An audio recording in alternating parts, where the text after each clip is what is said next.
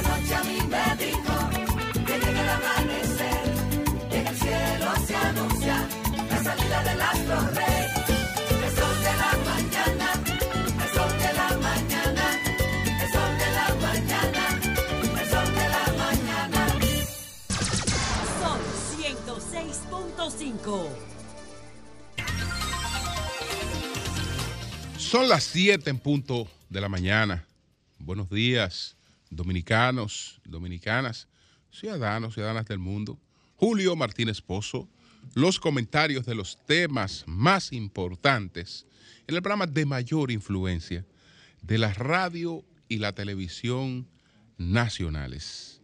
Entonces, señores, en este día tan especial en el que conmemoramos el 210 aniversario del natalicio del Padre de la Patria. Buenos días a todo el equipo del Sol de la Mañana, la audiencia de Sol, la teleaudiencia de Telefuturo, Canal 23. Desde luego que eh, hablaremos del Padre de la Patria, hablaremos también de algunas cosas que se van imponiendo, que se van desarrollando, que en cierta medida tratan de conducirnos hacia la insignificancia. Antes, permítame saludar el anuncio que hizo ayer Janet Camilo. Janet Camilo ayer anunció sus aspiraciones a la alcaldía del Distrito Nacional por el Partido Revolucionario Dominicano. Yo creo que esta es una iniciativa que habla mucho de la calidad de, de Yané. Es una aspiración que no puede ignorarse, independientemente de que sabemos que el PRD no anda en buena situación. Pero Janet eh, Camilo es una candidata consistente. Es una persona que conoce eh, los asuntos municipales, que sabe de lo que va a hablar y además es una gran trabajadora. Es decir, que ella va a echar para adelante eh, organizando, buscando apoyo y va a echar para adelante también exponiendo. Es decir, que yo creo que enriquece eh, esta competencia por la alcaldía del Distrito Nacional que tiene en estos momentos muy buenos exponentes, a lo que se suma ella entre esos excelentes exponentes. Porque ella por el PRD, el PLD, eh, tiene eh, unos aspirantes ahí de la mayor calidad. Ahí está el arquitecto Navarro que estuvo con nosotros ayer. Ahí está eh, Domingo Contreras y está Giovanni Leiva. Hasta ahora son los tres que han anunciado aspiraciones por la capital. En el PRM, bueno, está la actual alcaldesa que aún no tiene una decisión sobre si busca o no la alcaldía, pero sabemos que sus números son buenos y hay un excelente, excelente aspirante a la alcaldía, que es el presidente de la Cámara de Diputados, Alfredo Pacheco Osoria. Esos son los aspirantes porque no hay, otros aspirantes. Y ahí ustedes se dan cuenta que una cosa es pretender decir que tú tienes un posicionamiento y hasta enojarte cuando eh, las cosas no se presentan como tú entiendes que te corresponden y la realidad. Porque este es un momento, este es un momento de jugársela. Ya se le está jugando. Y al hacerlo, Yané no hace otra cosa también que, que poner a su partido en el medio. Un partido que lamentablemente se ha ido apagando. Ponerlo en ponerlo en, ponerlo en el medio. Ponerlo en el medio. Ponerlo en la, ponerlo en la agenda. Eh, eh, entonces, eh, pero no. Ustedes ven que ya, ya yo acabé de contar ahí. No puedo, no puedo hablar de otras aspiraciones a la alcaldía, pero eso pasa en las, en las principales plazas también. Eso pasa en las principales plazas. Las principales plazas que usted se va a encontrar varios aspirantes del PRM y varios aspirantes del PLD. Después, eh, excepcionalmente en uno que otro caso, después no se va a encontrar más nada. Ah, porque hay que jugársela, hay que buscar recursos. Eh, hay que buscar recursos porque hay que buscar recursos. Hay que buscar recursos. Hay que dedicarle su tiempo en esto, porque es fácil decir, ah, no, no, no, yo estoy más bien que Lola. Pues yo estoy más bien que Lola para ir a una, a una entrevista, a, decirlo, etcétera. No, no, no, no. Eh, aquí, aquí, aquí es la hora de demostrar cómo está usted. Ahora, porque si usted, si usted es grande, si usted es grande y se supone que usted está en capacidad de, competir en todas partes, no quiere decir de ganar. No quiere decir de ganar, pero por lo menos de, competir y de competir con dignidad eh, en, en, todo en todas las plazas importantes. Ah, no, no, no, no, no. Eh, hay otras cosas y hay otras explicaciones. Y eh, esa es una demostración de la realidad de la realidad. Bueno, tenemos que estar atentos a la situación con el cólera. Tenemos que estar atentos a la situación con el cólera, eh, porque tenemos ya eh, un total de 36 eh, pacientes registrados desde, desde octubre. Entonces, eh, Yocasta Lara, Yocasta Lara, que es la directora del centro de los centros hospitalarios del Servicio Nacional de Salud, ella ha dicho que, bueno, hay 289 camas disponibles para los pacientes con cólera, 11 que se mantienen ocupadas, eh, hay nueve adultos en el Hospital Felimaría Goico y dos niños ingresados en el Hugo Mendoza. Se está vacunando, pero la vacuna se han priorizado. Mayores de 60 años en lugares eh, de una mayor exposición al contagio con, el cólera. Entonces, eh, pues eh, la, la vacuna, por ejemplo, está disponible en el Hospital Goico, en, los hospitales móviles de la Sursa y en Villa Liberación, y así como, como en, el, en el Moscoso Puello. Eh, tenemos, que estar, tenemos que estar pendientes, yo creo que las autoridades lo están, yo creo que las autoridades lo están y, han estado alerta, pero eh, si la población no lo está, si nos descuidamos, pues podemos eh, tener situaciones difíciles con el tema este del, del, cólera. Entonces, eh, ayer hubo un aterrizaje de eh, emergencia de Europa que venía desde, desde Madrid, desde Barajas y en las Islas Azores, tuvo que hacer un aterrizaje de emergencia con 230 pasajeros, pero nada que ver con problemas de la aeronave, nada que ver, eh, sino con que uno de los pasajeros eh, eh, padeció un ataque epiléptico y entonces hubo que buscar el lugar más próximo para un aterrizaje y eh, donde la persona recibiera las atenciones médicas correspondientes.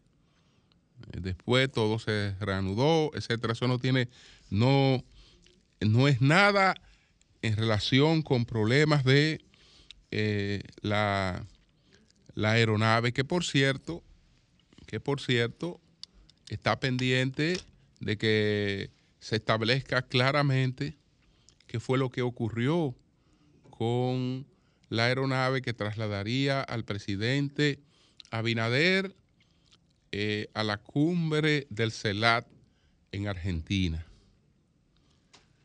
Eh, porque evidentemente que ahí se dio una situación que no debe repetirse, no debe repetirse. Y eh, lo que afirmó el piloto que habló en el sol de la mañana hay que prestarle atención. Hay que prestarle atención. Yo entiendo muy bien que el presidente Abinader eh, ha querido manejar un gobierno con austeridad. Eh, y es que esa austeridad se refleje sobre todo en su figura.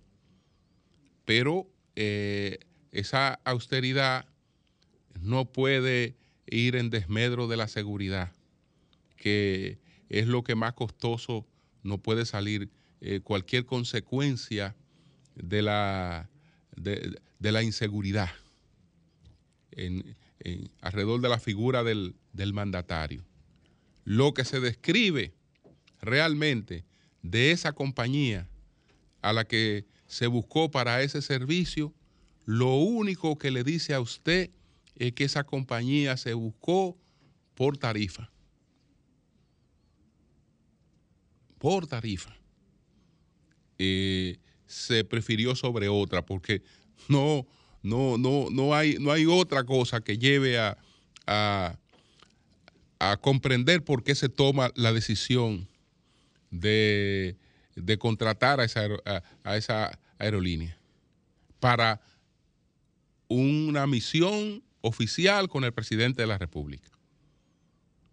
Entonces, en algunos aspectos nosotros tenemos que, que eh, estar claro.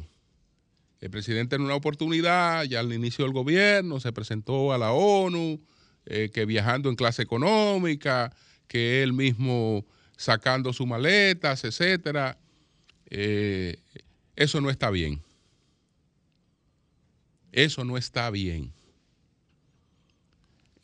yo creo que lo, que tiene que ver con, la seguridad del mandatario con el confort que necesita también para, para, para, desarrollar su trabajo. Porque el presidente viaja, por ejemplo, en, esa oportunidad a la ONU, o viaja a Washington, o viaja donde viaja, y el presidente desde que se desmonta va a hacer reuniones. Entonces, pero el presidente va manejando temas y va viendo temas y va viendo cosas y va aprovechando el tiempo. Entonces, un mínimo de, confort eh, que le corresponde a, las altas responsabilidades que él tiene, que él tiene encima.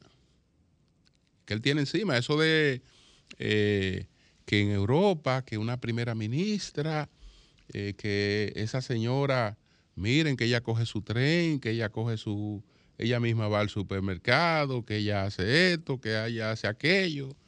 Eh, olvide y tumba que el que el que hace esa cosa, el que hace esa cosa, eh, entonces demuestra que a lo serio, a lo serio, porque el, el tiempo que está perdiendo en esas cosas se lo está quitando a las responsabilidades serias que tiene que atender.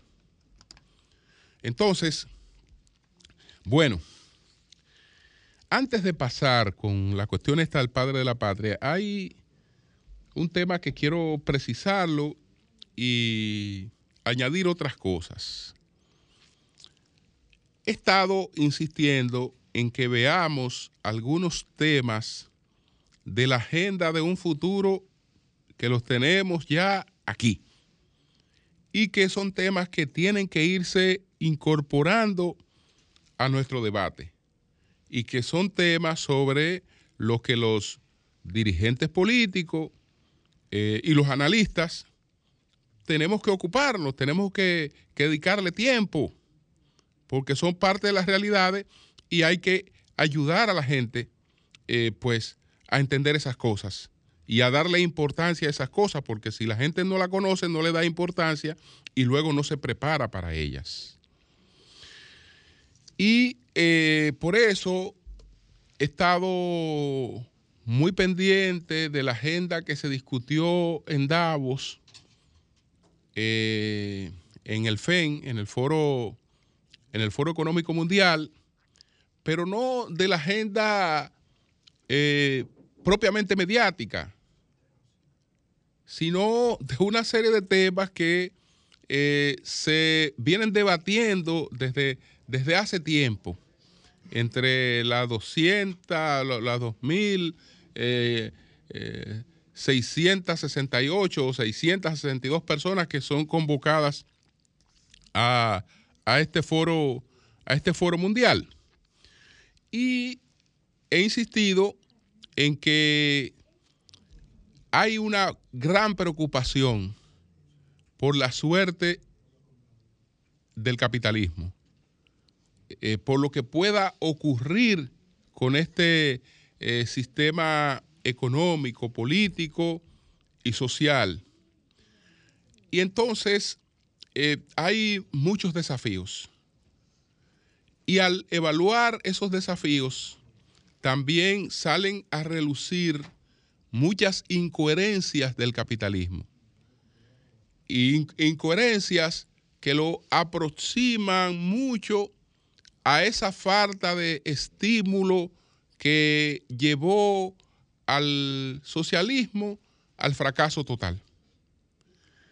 Entonces, ayer decía, por ejemplo, el caso de las universidades, y hablé de una cuestión que en apariencia eh, se presenta de una manera y la creemos que es de esa manera, pero en la realidad resulta que es otra cosa. Cuando decía ayer, por ejemplo, eh, que en el caso de, la NBA, que nosotros creemos que la mayor parte de esos jugadores son afroamericanos de orígenes eh, que vienen de la pobreza.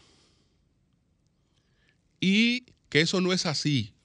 Y eso eh, presenta parte de las injusticias de una sociedad en la que tu futuro está relacionado eh, ya con tu cuna y que la mayor parte, no todos, que la mayor proporción de jugadores blancos y negros de la NBA vienen de clase media hacia arriba. Bueno, el dato sorprendió a algunas personas. Eh, Hubo un oyente que, llamó para decir que bajo ningún concepto eso podía ser así. Y José, que maneja muy bien esos temas, eh, también eh, externó su, desacuerdo con esa, con, esa, con esa afirmación. Y qué bueno, qué bueno. Eh, en mi caso particular, yo siempre me he guiado por una máxima de Pat Moynihan que él dice que todos tenemos derecho a nuestras propias opiniones, que a lo que no podemos consentirnos el derecho es a nuestros propios datos. Es decir, yo no tengo derecho a eh, crear mis propios datos o a inventarme datos para eh, opinar de una forma o de otra. Yo puedo opinar en función de, mis creencias, de mi conocimiento, pero la, la, base de la realidad no me permito alterarla bajo ningún concepto. No me permito alterarla. Y cuando abordo estas, estos temas y sobre todo de, cosas en las que yo no soy especialista, que no son mi, mi ámbito, eh, entonces soy, soy más cuidadoso todavía. Soy más cuidadoso todavía, porque ¿cómo voy a emitir yo una opinión sobre, sobre NBA cuando la gente sabe que, yo no sé de eso? realmente si, si esa opinión, si eso no está basado realmente en unas estadísticas o en una fuente irrefutable. Entonces, quiero eh, decir de dónde se extrae este dato, que son parte de las cosas que han estado en sus comisiones y, en debate, porque hay muchos otros temas que han estado en debate eh, eh, al margen de en, en el FEN. ¿De dónde sale esto? Miren, hay un caballero, hay un caballero que escribió un libro eh, que se titula Todo el mundo miente. Todo el mundo miente, se titula ese libro. ¿Quién es el autor de ese libro? El autor de ese libro es un señor que se llama Seth Stephen Davidowitz. Eh, parecido a los tabacos, David, pero. Entonces, eh, Seth Stephen Davidowitz es el autor de ese libro Todos mienten. Pero ¿quién es este caballero para tú tomarlo en cuenta? Bueno, este caballero es un científico de datos de Google. Y el libro, Todo Mienten, está dedicado a derribar una serie de mitos, una serie de realidades que se le presentan a la sociedad de una manera o se le hacen aparentar a la sociedad de una manera, pero cuando se examinan, eh, su realidad es otra. Y entonces él es que plantea eso que, que yo afirmaba. Y aquí, por ejemplo, está lo siguiente, de lo que dice el señor eh, Seth Stephens Davidowitz. Otro ejemplo de cómo el mundo real se parece poco al mundo que se presenta en las, en las películas es, más, es eh, está la pregunta. ¿Es más probable llegar a la NBA si se crece en un entorno de clase media o en un entorno pobre? Aunque el cine y los medios de comunicación en general nos suelen contar la historia de que crecer en la adversidad fomenta el tesón necesario para llegar a la cima de un deporte, la realidad es justamente al revés. Nos han mentido desde que somos pequeños, lo que al final no, nos acabará frustrando. Aunque duela, esta, esta no es la realidad.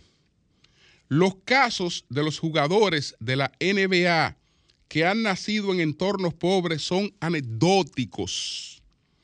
Es lo que ha constatado, eh, pues, Seth Stephens Davidowi, el científico de datos de Google, en su libro Todo el mundo miente. Un niño afroamericano que nace en un condado rico de Estados Unidos tiene más del doble de la probabilidad de llegar a la NBA que un niño afroamericano nacido en uno de los condados más pobres. El caso de los niños blancos, en el caso de los niños blancos, la ventaja es de 60%. La explicación no puede ser más sencilla. En primer lugar, los niños pobres tienen tienden a tener una estatura más baja. Y en segundo lugar, también tienden a ser menos obedientes, constantes, atentos, organizados y con buena autoestima. Entonces, ¿quiénes triunfan? Esencialmente, quienes nacen en hogares donde la familia ya han triunfado. Esta esta cita de el señor César Stephen Davidowicz la extraigo de esta obra que no es eh, propiamente la obra eh, que, le, le, he citado, que es que esta obra, la otra, eh, la tengo virtual. esta, en esta, esta obra, así, así es la puta vida, de Jordi Will, que le, hablaré en otro momento, pero él eh, en, en, esta, en, en, esta parte cita eh, este libro y extrae las conclusiones de Seth Stephen Davidowitz sobre ese aspecto. Entonces, de ahí es que eh, extraigo ese dato y por eso hice referencia, por eso hice referencia a eso. Entonces, ¿qué ocurre para eh, concluir con esa parte? Hay otras cuestiones que están en, en el debate. Por ejemplo, el, el, tema este de la inteligencia artificial, que se pregona como un tema sumamente bondadoso, etcétera, que supuestamente se crea para servicio de la humanidad. No, se crea para servicio de los intereses de quienes eh, financian eh, la, la, inteligencia artificial. Entonces, eh, aporta, aporta, pero eh, ya se está llegando a un nivel en el que en el futuro tenemos que prepararnos para que para haber roto los, los límites. Y le hago, por ejemplo, eh, esta, esta, esta advertencia. Hay un candidato que se llama eh, Masuda. Matsuda. Michiido Matsuda participó en Tokio en unas elecciones en el, en el, en el 2018. ¿Y quién es Michiido Matsuda? Una inteligencia artificial. Una inteligencia artificial que se le permite inscribirse en un proceso electoral y competir con líderes humanos en, una, eh, eh, en, en un certamen electoral. Eso es una advertencia. Ya hay tres casos en el mundo de inteligencias artificiales a las que se le ha dado cabida en procesos electorales. ¿Qué nos está advirtiendo esto? Que el globalismo, el globalismo, eh, en última instancia, no solo quiere ya eh, controlarnos en, en, cuanto a lo que hacemos, en cuanto a lo que compramos, que, no, que, que, que es, prácticamente una decisión que se ha tomado antes de que nosotros la tomemos, sino que ya el asunto llega a los límites que si no se regula, estamos hablando de la posibilidad de sustituir, digamos, eh, al, político como tal a esa posibilidad, porque apenas usted dirá, bueno, estos son experimentos, pero ya son experimentos que te dicen por dónde, por dónde viene la cosa. Por dónde viene la cosa. Es decir, con inteligencias artificiales participando en procesos electorales, como ya se dio en, en, en, en Japón, se dio en, Dinamarca, y ahí hubo otra competencia, una alcaldía ahí europea, donde también eh, fue un candidato una inteligencia artificial. Eso para mí que es un desborde total y absoluto. Por otra parte, por otra parte, bueno, con el desarrollo del metaverso, que en el foro económico se está planteando, en, el FEN se plantea que al 2026, eh, pura, probablemente al 2026, al 2030, un 25% de la población mundial eh, pudiera eh, tener esa vida paralela. Porque los problemas de la humanidad los vamos a resolver de la mejor manera. Lo vamos a resolver sacándonos del mundo real, llevándonos a un mundo imaginario. Entonces, en ese mundo imaginario, nosotros vamos a tener to totalmente otra vida, porque eh, seré yo y mi, avatar. Entonces, yo no sé en qué, en qué momento eh, eh, soy más importante yo que, que mi avatar. ¿Y para qué vivo en realidad? ¿Si para mí o para mi avatar? Entonces, dentro de las cosas que más me, me han llamado la atención en, estas, en estos inventicos nuevos, dentro de lo que más me ha llamado la atención está el niño eh. ¿Qué es el niño Fagam-? Bueno, eso, en eso han trabajado algunos psicólogos eh, conductuales. Entre ellos está eh, eh, Cabriona Campbell, que te han diseñado en el metaverso un niño. Usted puede tener una, una pareja, puede tener sus hijos ya no reales, ya no reales, eh, pues ya, ya la necesidad de tener hijos reales eh, va, va- va a desaparecer para muchas personas. O de tener una mascota también. Porque podría ser o la mascota o el niño eh, podrían ser pues virtuales. Y entonces, como son eh, basados en inteligencia artificial, tienen un aprendizaje en el que ellos pueden retornar eh, parte del cariño, parte del aprecio y una serie de, y una serie de cuestiones. Entonces, esto eh, es otra de las cosas que, que tenemos, que, tenemos, que, que- tenemos planteada. Es decir, el ser humano realmente va en ruta, en ruta de la insignificancia porque eh, l- es escaparnos totalmente de nuestra realidad para ir a vivir otra realidad que no puede salir tan costosa como la realidad que vivimos y, y nadie sabe eh, realmente cuál, cuál, cuál va a terminar eh, priorizada en nuestra, en nuestra cabeza, en nuestra, en nuestra mente. Sobre el padre de la patria. Bueno, sobre toda duda, y parece ilógico que eso tenga que afirmarse, Duarte es el padre de la patria dominicana. Duarte es el padre de la patria dominicana. Porque en sus tiempos, incluso eh, mucho mu- eh, después de sus de, de- de- de- su de- del tiempo en el que él actuó, eso duró en, reconocerse.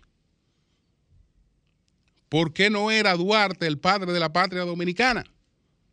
Porque cuando se pensó en un padre de la patria, no se pensó en Duarte. Duarte no era el padre de la patria dominicana, siendo Duarte el padre de la patria dominicana, pero Duarte no era el padre de la patria dominicana. El padre de la patria dominicana era Francisco de Rosario Sánchez. Ese era el padre de la patria dominicana.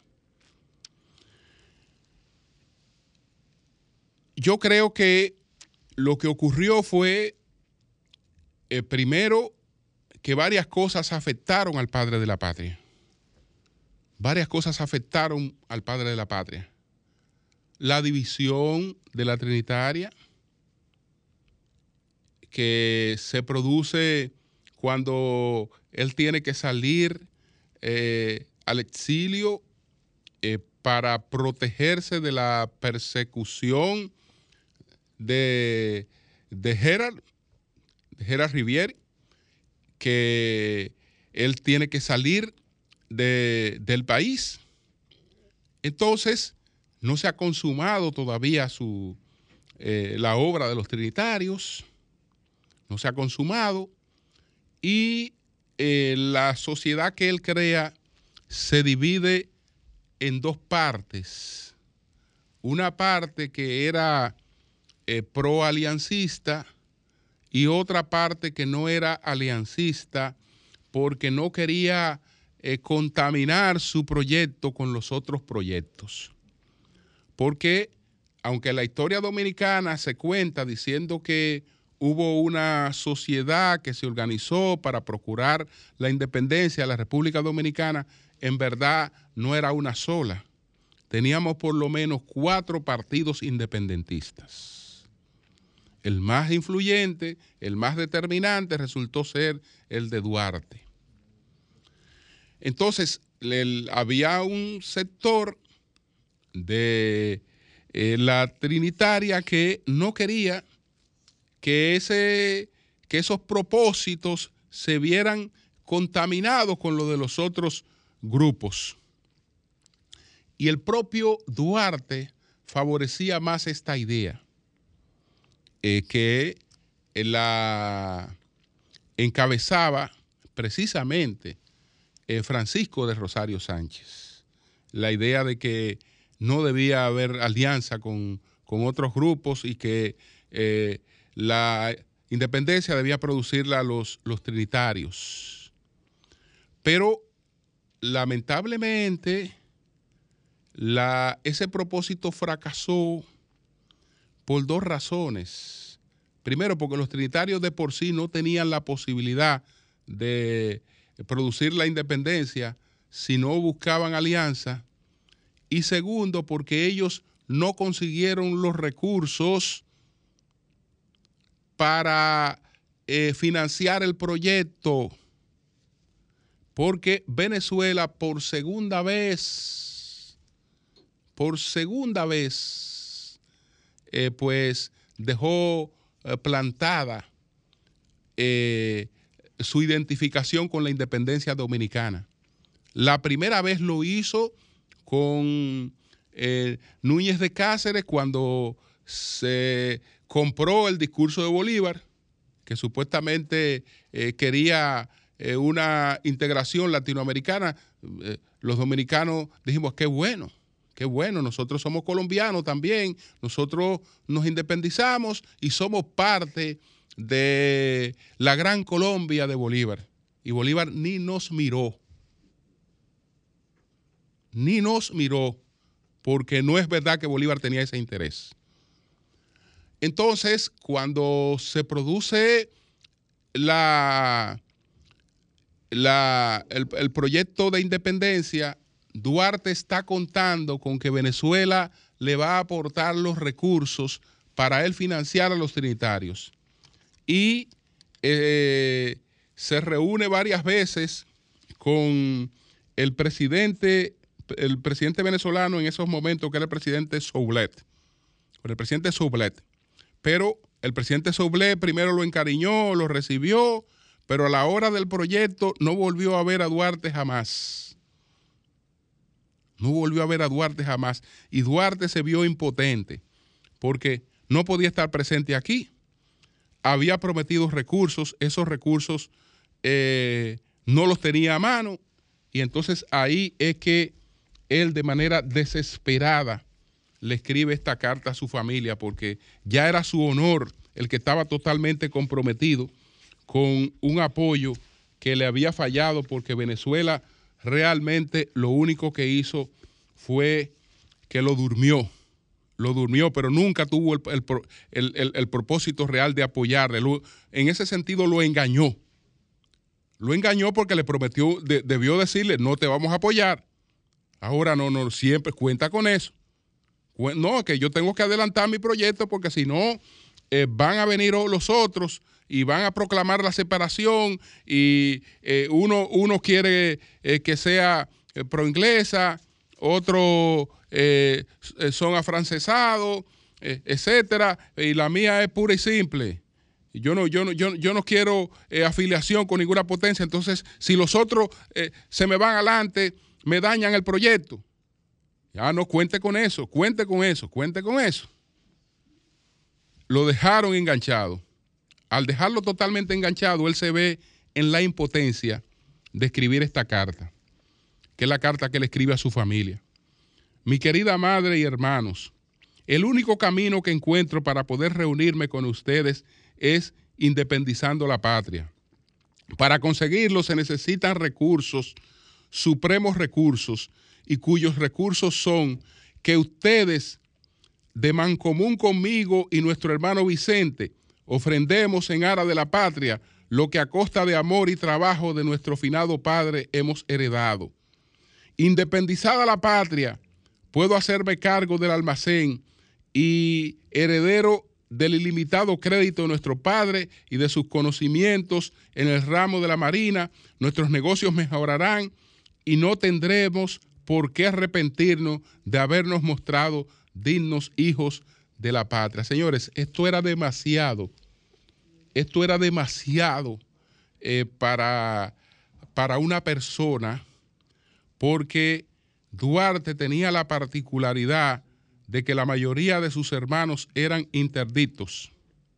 Es decir, eh, estamos hablando de que él era prácticamente la única persona, eh, bueno, su hermano Vicente, Rosa, que, eh, está, que, estaban en, en, capacidad de auxiliar a los otros que no podían, no podían mentalmente valerse por ellos mismos.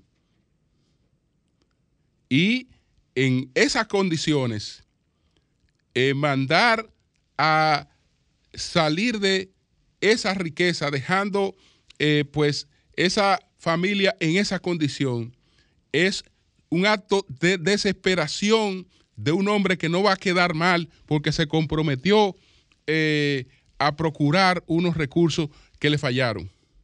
Y entonces no tuvo otra alternativa que, que apelar al patrimonio de su familia para responder con su honor por eh, el compromiso que, que había tenido. Entonces, hubo la ausencia, hubo la división de la Trinitaria y además, además de, esto, eh, otros factores que se dieron que no tengo la oportunidad de analizar en el día de hoy. Pero gracias a Dios, la posteridad y hay que agradecerle como nadie. Hay que agradecerle como nadie a dos dictadores el reconocimiento de la figura de Duarte. Porque quien lleva a Duarte al sitial que tiene se llama Ulises Herou que hay gente que habla tontería de que no, eh, él se planteaba que es, eh, la Sánchez era el padre de la patria porque había, habían familiares de Sánchez en el gobierno de Lili. Bueno, si habría sido así, entonces Lili deja eh, que lo que era una idea que, el nacional, eh, que, primaba en la mentalidad del nacionalismo dominicano. ¿Cuál era la figura más alta del nacionalismo dominicano? Don Américo Lugo. ¿Cuál era la, figura de mayor peso del nacionalismo dominicano? Don Américo Lugo. ¿Qué decía Américo Lugo? ¿Qué decía Américo Lugo? Y, y Américo Lugo decía lo siguiente. Cuando la hora de la creación de la República Dominicana hubo llegado, existía ya lo necesario, una familia prócer y un vástago genial, Francisco de Rosario Sánchez. Ninguna familia, a nuestro humilde juicio, acaso en toda América, tuvo más vocación patriótica. El hogar de la familia Sánchez fue el principal hogar del patriotismo dominicano que creó esta república nuestra. Es decir, era la convicción de que el padre de la patria era Francisco Rosario Sánchez. ¿Qué hizo Lili? Lili eh, equilibró eso y escuchó otras opiniones, otras opiniones, entonces trajo a Duarte, trajo a Duarte, reivindicó a Duarte, lo, trae, digamos, a la, al altar patriótico y entonces también incluye, incluye a Mella y ahí crea, crea esa, esa, esa trilogía de, de Padre de la Patria. Pero Duarte no era el que estaba inicialmente. No fue que pusieron a Duarte primero y después añadieron a los dos. No. El que no estaba era Duarte. Y lo pone Lili. Y Trujillo lo consolida. Trujillo lo consolida. Por eso Duarte es el padre de la patria, pero no es por eso, no es porque ellos lo hayan impuesto. Duarte es el padre de la patria porque Duarte es, sin lugar a ninguna duda, el padre de la patria. Cambio y fuera.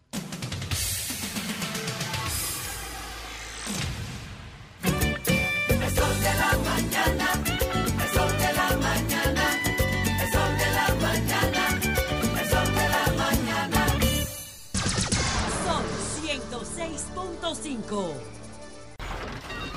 Comunícate 809-540-1065.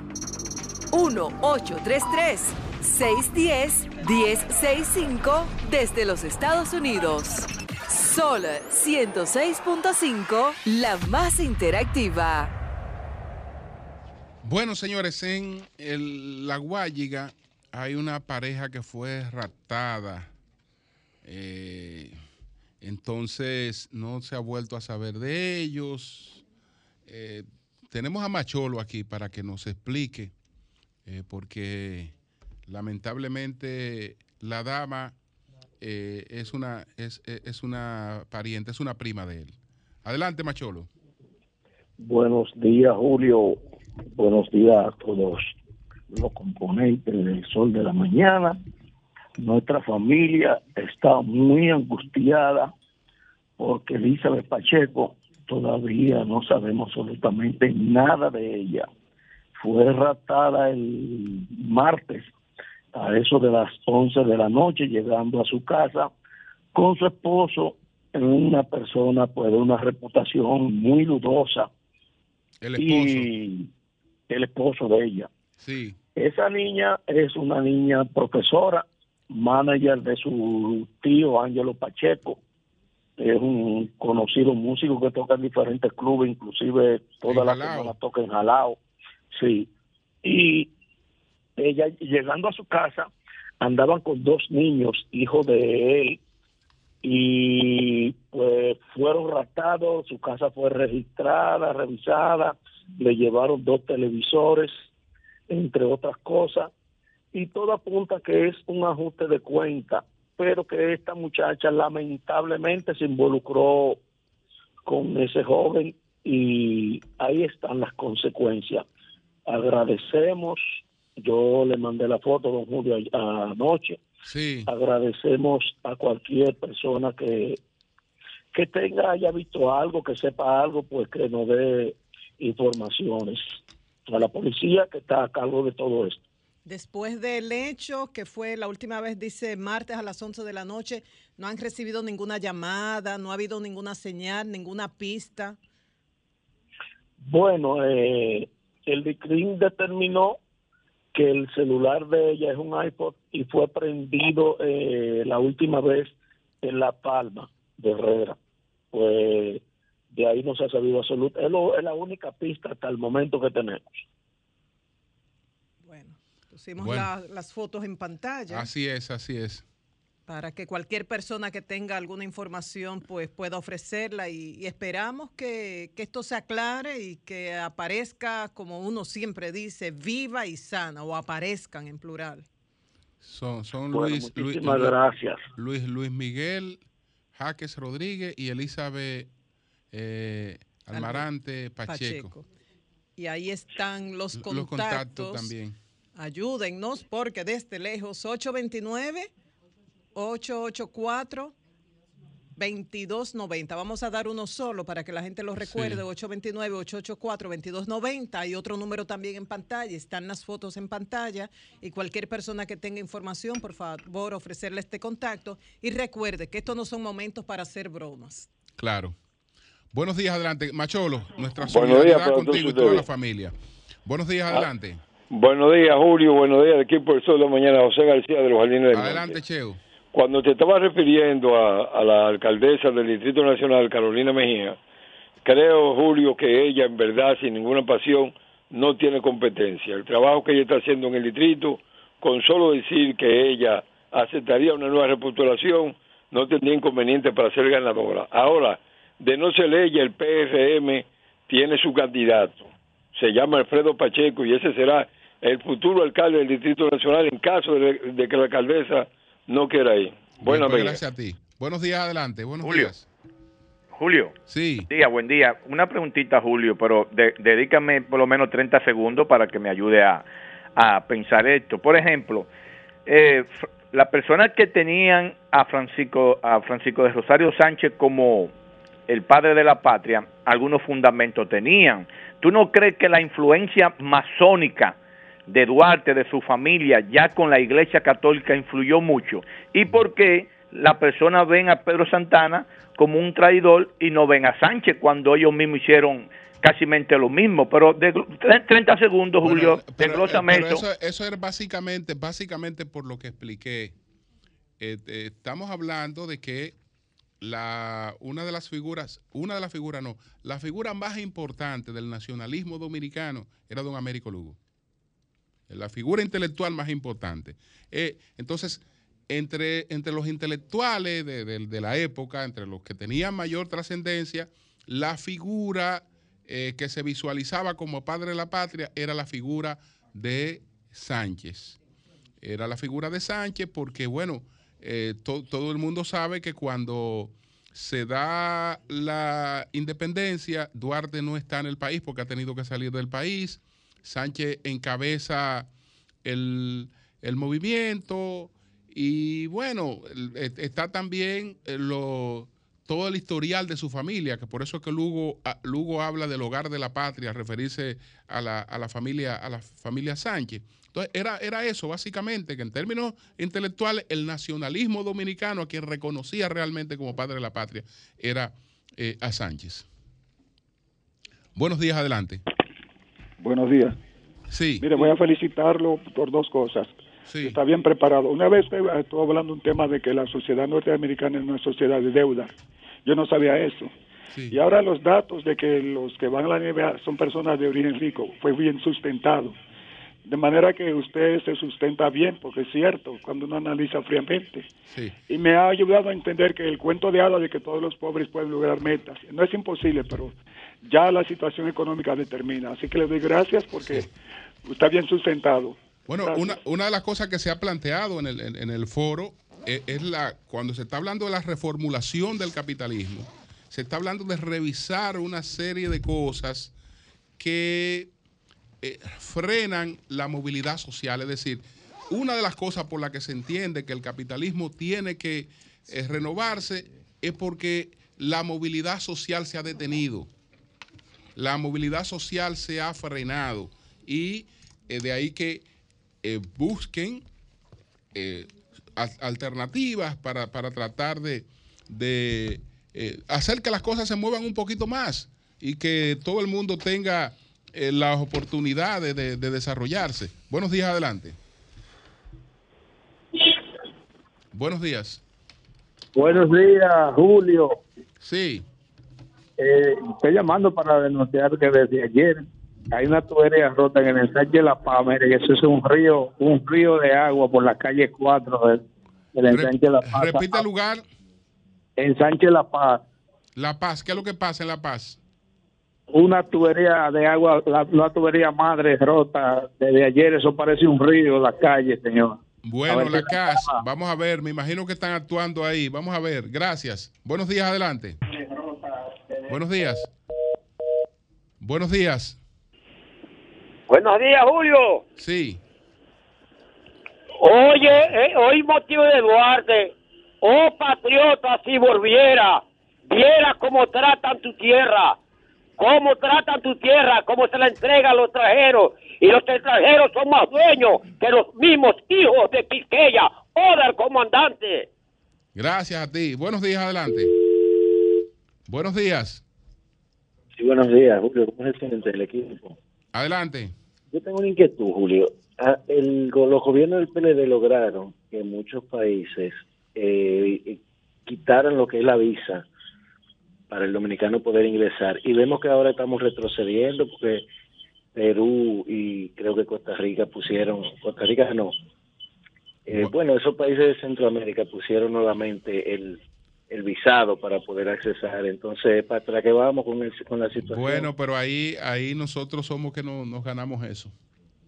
Nosotros somos que nos ganamos eso porque eh, lo que se dejó la yola y se cogió ese camino. Así es. Entonces, eh, a nosotros mismos eso nos va a crear problemas constantes porque cada vez que haya situaciones y tragedias ahí, eh, esa tragedia, la gente va a reclamar responsabilidades. Cambio y fuera.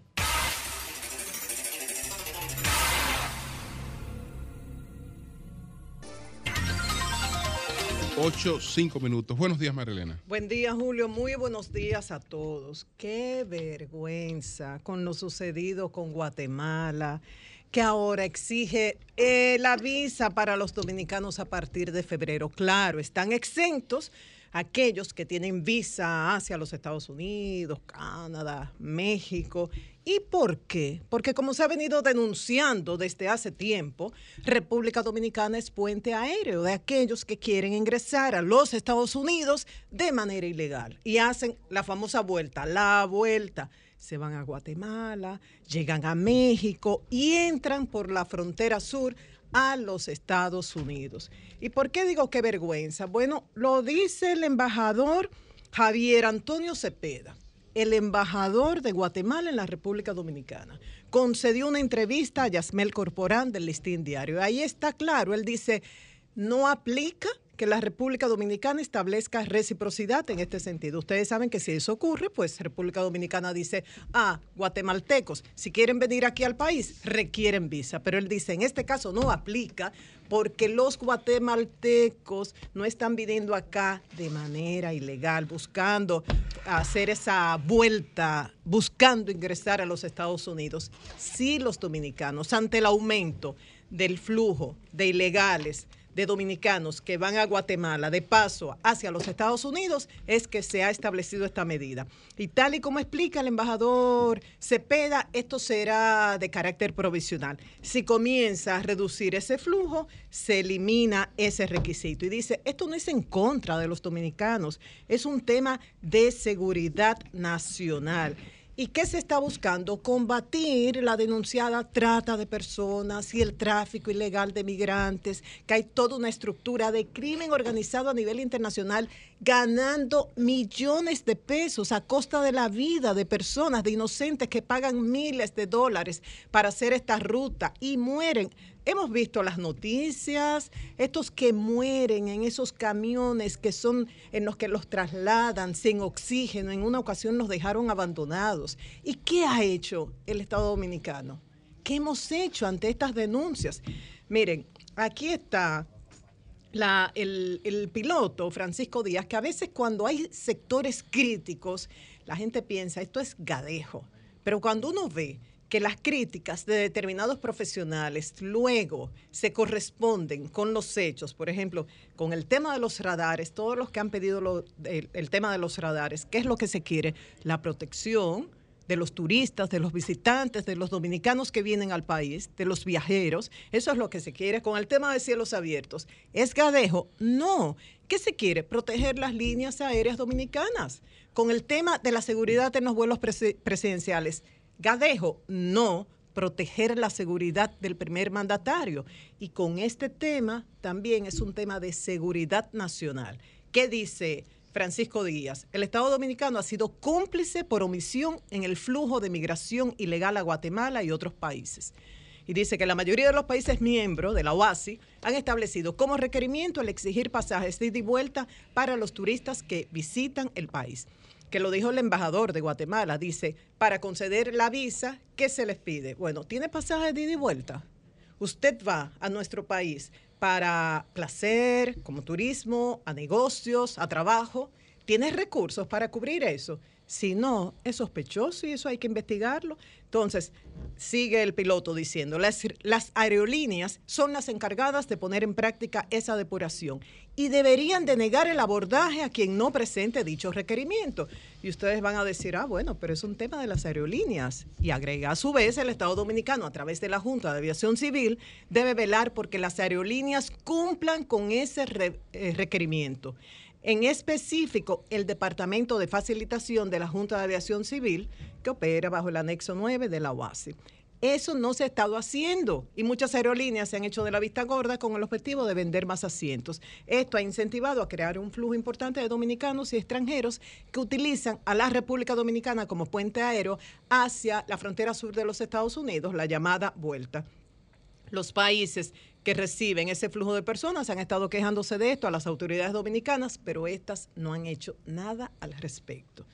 Por lo que nos sorprende que las autoridades guatemaltecas, al observar el poco empeño en seguir las regulaciones de parte de las autoridades dominicanas, hayan decidido establecer este requisito de visado a los dominicanos. Por eso digo, da vergüenza que ha- nos hayan enmendado, nos hayan dicho ustedes no están cumpliendo con su misión y por eso tenemos que ponerle esta sanción. Esto de parte de Guatemala al exigir visado a los dominicanos a partir de mediados de febrero. Qué pena. Por otro lado, bien por el director del Servicio Nacional de, de Salud, el doctor Mario Lama, que reconoció debilidades en las políticas de seguridad, protocolos de seguridad en los hospitales. Y ustedes dirán, pero esto es elemental, ¿por qué dices que está bien? Porque no es lo común. Generalmente, ¿qué ocurre? Que el funcionario comienza a dar vueltas, comienza a tapar la realidad y para encontrar la solución lo primero es reconocer la situación hacer un buen diagnóstico. ¿Qué ha dicho Mario Lama? Sí, hay debilidades en el protocolo y vamos a corregir eso. Ya comenzaron, van a adquirir cámaras de seguridad, se habían dicho que la mayoría no funciona, van a controlar la entrada, eso parece elemental, pero no se ha hecho, van a revisar los bultos que salen, eso parece elemental, pero lamentablemente no se estaba haciendo. ¿Y qué pasa? Esta falta de seguridad no solo provoca hechos como el rapto de esta niña en el Hospital San Lorenzo de los Minas de, en la madrugada del sábado pasado, que gracias a Dios ya la niña está sana en, en casa de, con su madre y con la familia. No solamente provoca eso, sino la agresión a médicos. Ustedes recuerdan los casos de médicos agredidos por familiares que exigían que su, su- su- el miembro de ese núcleo familiar fuese atendido inmediatamente cuando había una lista larga de espera en emergencia, por ejemplo, o cuando hay enfrentamiento de bandas, entonces los contrarios a ese paciente van a agredir al paciente y cuando los, eh, los médicos tratan de protegerlo, estos son víctimas de la agresión. Entonces todo esto se tiene que acabar. Los médicos tienen que estar protegidos, los pacientes también, los niños también. ¿Qué dijo también el doctor Mario Lama? Que ni médicos ni enfermeras, según los resultados hasta el momento de las investigaciones, estuvieron involucrados en ese rapto. Entonces, la abogada de la acusada dice que ella está arrepentida, que tiene un trauma psicológico, que tenía una cita con la psicóloga.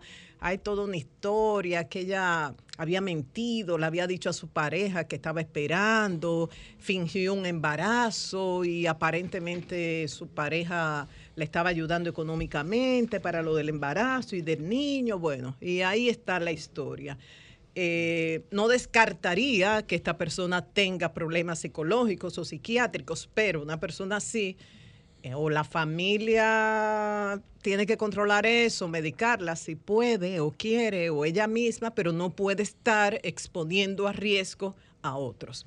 Por otro lado, el cólera. El cólera no hace más que desnudar nuestra realidad. No podemos decir que estamos como Haití, pero nos acercamos un poquito a la realidad de Haití. Qué pena que estén subiendo estos números del cólera, que se puede evitar, que se puede prevenir. O sea, ¿qué pasa con el cólera? ¿Cuándo hay contagio? Por falta de acceso a agua potable, por falta de acceso a baños, falta de higiene, mal manejo de las aguas negras y falta de conciencia. Contaminamos las aguas de ríos, arroyos y cañadas. Ya tenemos 36 casos confirmados, 11 pacientes hospitalizados con sospechosos, con síntomas similares al cólera. Ah, ya se han recibido 85 mil vacunas, como son pocas, se va a dar prioridad, tal como explicaba Julio más temprano, a las personas más salud, a las personas más vulnerables, también al personal de salud, a periodistas que trabajan en esos sectores donde han habido eh, casos ya confirmados, internos, eh, personas eh, con enfermedades como cáncer y otros. Eh, Salud Pública ha estado desarrollando una campaña en las paradas de guaguas, por ejemplo, en el 9 de la autopista Duarte, o como le llaman algunos la carretera Duarte, porque no tiene condiciones de autopista, entregando un estuche con información, cloro, alcohol y dándole datos a la gente de cómo cuidar. También se va a crear, se, se ha creado un cerco epidemiológico de cerca de 10 casas alrededor de donde ha habido casos positivos para vacunar a esas personas. Y se ha trabajado mucho en los sectores donde han habido casos. Es la Sursa y eh, Villa Liberación en Santo Domingo Este hasta el momento. En el caso de Haití, ya ustedes saben que allá hay un subregistro, pero hace como dos días se dieron estos datos, más de 500 muertes, más de 25 mil casos sospechosos y más de 20 mil hospitalizados. Y voy a terminar eh, recordando lo dicho por el piloto de reputación pésima, de pésima reputación, refiriéndose a la empresa de aviación contratada para trasladar al presidente Luis Abinader a Argentina y que el lunes pasado presentó un fallo eléctrico, por lo cual el piloto tuvo que devolverse y él eh, se trasladó en helicóptero a Punta Cana, desde San Isidro a Punta Cana, para dirigirse en otra aeronave, porque el tema de acá es por qué se contrató esta empresa. Julio decía más temprano, bueno, un tema de austeridad, es algo legítimo que todos apoyan, el presidente queriendo ahorrar, pero no, no, no, no se puede, no se puede aceptar eso. Ahora, cuando uno está buscando una causa, uno se plantea todas las tesis. Yo no estoy acusando a nadie yo no tengo datos, solamente me estoy planteando tesis porque uno comienza, se hace preguntas, busca respuestas y, dice, no, esto no aplica aquí, esto sí. Y una de las preguntas básicas que uno se hace es, ¿a quién beneficia? ¿Quién se beneficia de contratar esta empresa de pésima reputación? ¿Hay algún dominicano en esta empresa? ¿Hay algún dominicano que tenga relación con otro dominicano que viva acá? ¿Hay algún dominicano aquí en la República Dominicana que se beneficie económicamente de contratar esta empresa? Eso es una tesis que hay que contemplar. Repito, no acuso a nadie. Repito, no tengo documentos. Sencillamente me, me hago una pregunta que como periodista tengo derecho a preguntar cuando quiero acercarme a la verdad. Entonces, lo de pésima reputación, como abogado que es, el piloto lo documenta con datos y cuando se habla de pésima reputación, un dato concreto, tres accidentes fatales donde todos murieron en 20 años. Si una compañía de aviación que reporta tres accidentes documentados, ocho muertos y no más, porque eran ocho los que viajaban en total en cada ocasión, bueno, eso, como él mismo dice, es alto riesgo. Y uno de ellos fue en un Gulfstream 4, que es el mismo tipo de avión en el que viajaba el presidente Abinader el lunes. Entonces, los accidentes, uno, el 13 de julio del 2012 en Francia, murieron tres, los que iban. El otro, 22 de noviembre del 2001 en Pittsburgh, Estados Unidos, murieron dos. Y el otro, 23 de junio del 2000 en Boca Ratón, la Florida, Estados Unidos, murieron tres. Un total de ocho personas, tres accidentes fatales, una compañía que cambió de nombre, pero como ellos dicen en aviación, esto se califica de alto riesgo. Entonces, es un tema para tomar en serio y por aquello de la transparencia, yo creo que la población requiere una, una explicación en torno a esto cuando concluya la investigación, porque a todos nos interesa proteger la seguridad y la vida del primer mandatario, Julio.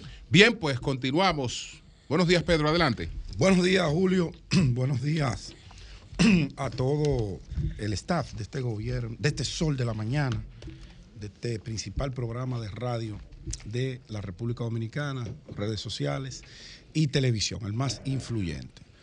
Bueno, eh, dos temas ocupan mi agenda.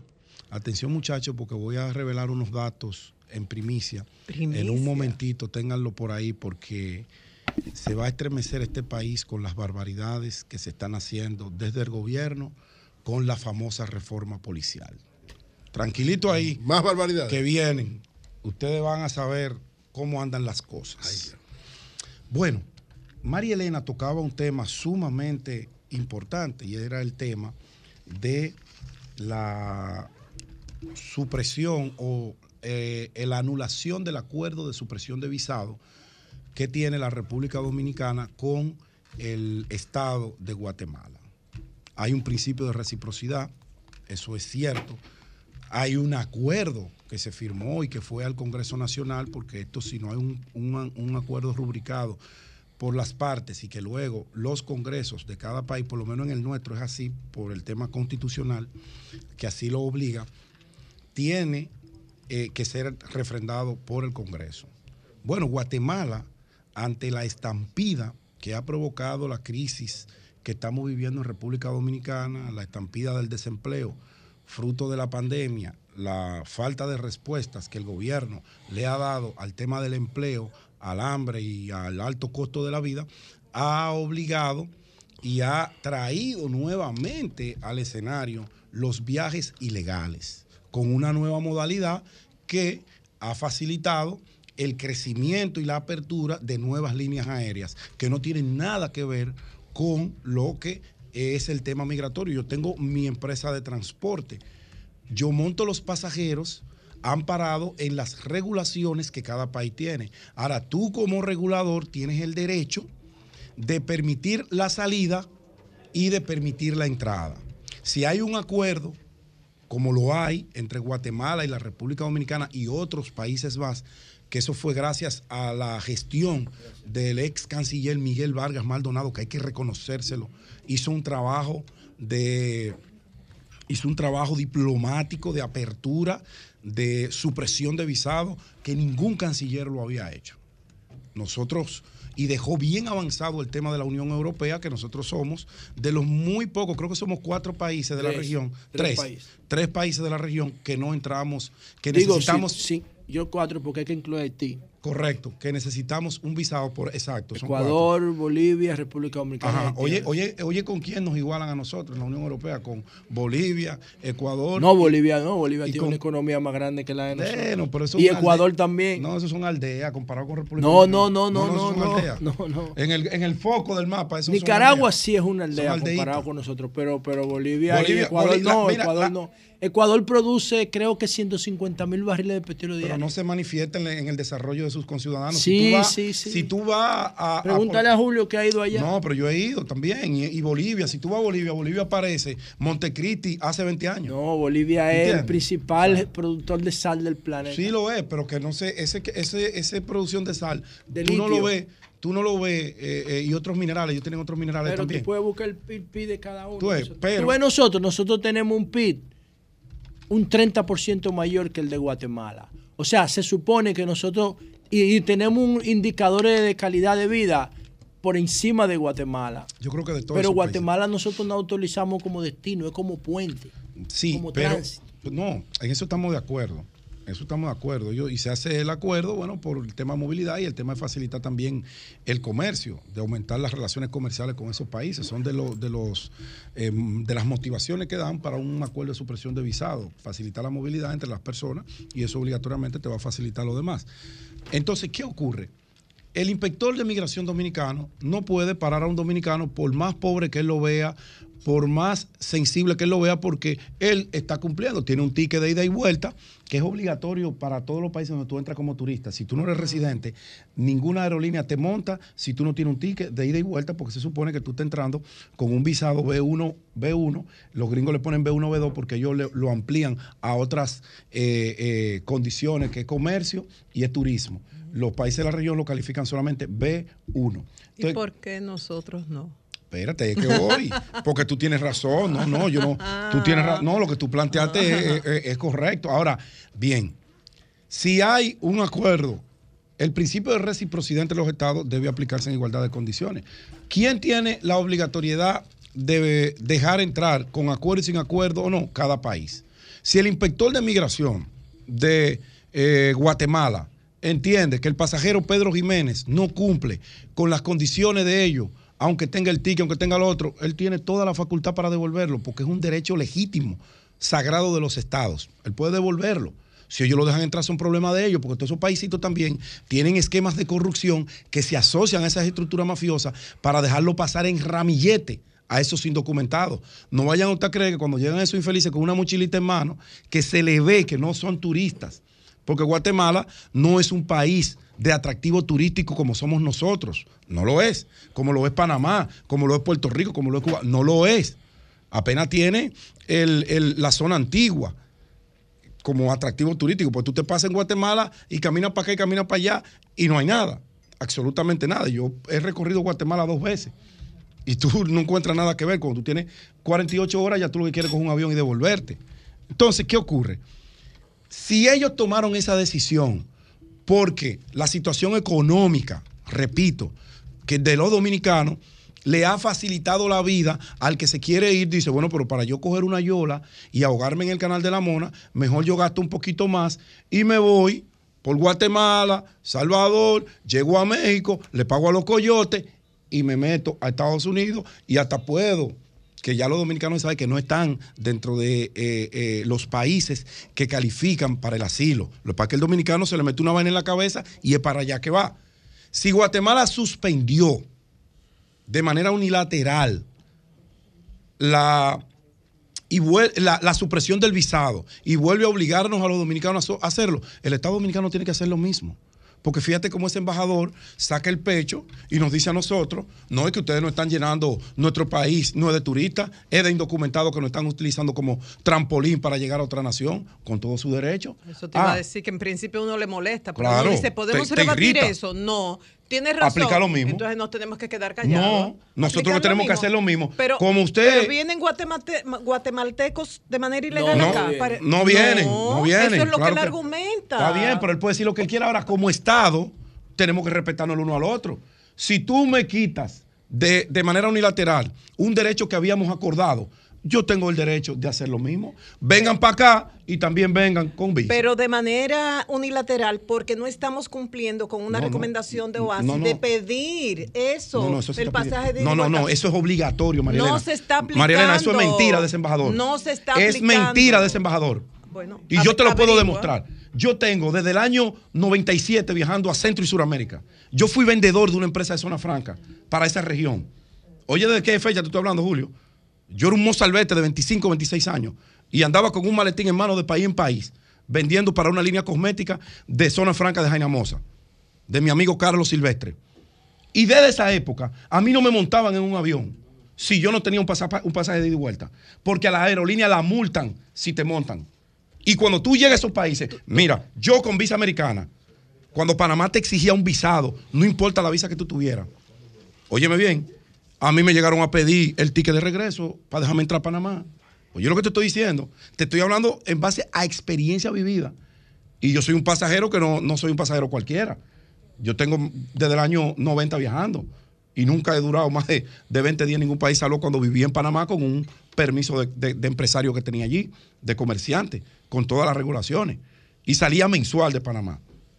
Si la aerolínea te monta, no importa el destino, sin tú ser residente en ese país, con una pata, como se denomina en aviación, una pata, un pasaje de ida sin vuelta, la aerolínea puede ser multada. Lo están haciendo y las aerolíneas no están siendo multadas en República Dominicana y esa ha sido la denuncia Yo- que yo- se viene haciendo desde hace No, tiempo. no, eh, ahí- no hay que tener el problema. Pedro, ahí es que está el problema. No, no, pero no, no. vamos a seguir no, discutiendo. no, no, pero no hay que tener problema. Bueno, ahí se los dejo. El gobierno dominicano tiene que hacer lo mismo con Guatemala. Usted me suprime el visado, usted me obliga a tener un visado, me suprime un acuerdo, yo tengo el derecho a hacer lo mismo. Eso se llama reciprocidad entre los estados y nosotros tenemos que darnos a respetar. Nosotros tenemos que darnos a respetar de cualquier país que quiera venir a abusar de nosotros.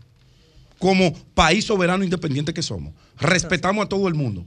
Pero tampoco nosotros viene poder un, un embajador anarigoniano a nosotros. Aquí no se cumple nada. Aquí esto es un Eso es mentira.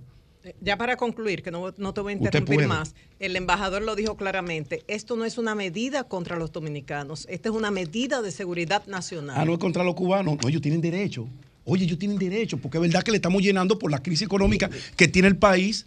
Se reeditaron los viajes ilegales, que ya eso era prácticamente del pasado. A Guatemala le conviene que los dominicanos vayan para allá. Porque los dominicanos no van a Guatemala como destino, es como tránsito. Lo que Ellos no se quedan ahí. No, yo no aún ilegal. como tráfico No, ilegal. no, es que ellos no Claro. ilegal. O sea, tú dices la luz que aún como tráfico ilegal. Sí, a Guatemala le conviene, porque eso lo que hace simplemente es que dinamiza la economía. Ellos van con dólares, ellos van a gastar dinero. No se van a quedar. Ellos no se quedan ahí. No se van a no quedar allá. porque nadie quiere Ese quedarse no es su en destino Guatemala. final. Ellos van, ellos van a cruzar Para la vuelta, para hacia que- México. Ah, ok, entonces vamos a contribuir con el tráfico ilegal hacia Claro, Estados Unidos. la No, yo migración no- es lo que ha construido el mundo. Es un principio ilegal, humano. Ilegal. Es un principio humano. Ellos lo que van es de tránsito, de tránsito. Es como que yo te diga, déjame pasar por aquí. Y ya, y mientras paso, gasto dinero en tu territorio. ¿Cuál es el problema te- de eso? te quedaba un punto. Sí, voy al segundo punto.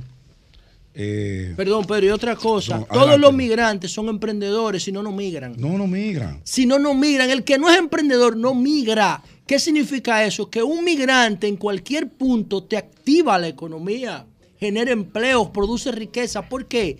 Porque la situación de supervivencia donde está lo obliga a, a- a- a ejercer sus facultades, a sacar de abajo para crecer. No sé por qué la gente le, le molesta tanto las migraciones si el mundo es resultado de esa vaina. Así es. Bueno, entrando al segundo tema que me ocupa, atención muchachos. Mientras en la República Dominicana se debate y se mendiga un acuerdo salarial para tratar de aproximar el ingreso de las personas que trabajan en el día a día entre las diferentes centrales sindicales y el sector patronal, y se habla y se solicita un 35% para que las grandes empresas lleguen a pagar unos 28 mil pesos al mes, que sería más o menos eh, equitativo a el tema de la inflación, a lo que es el primer quintil de la canasta básica, no la, no, sino la básica, la mínima, la, la que está inferior a todo.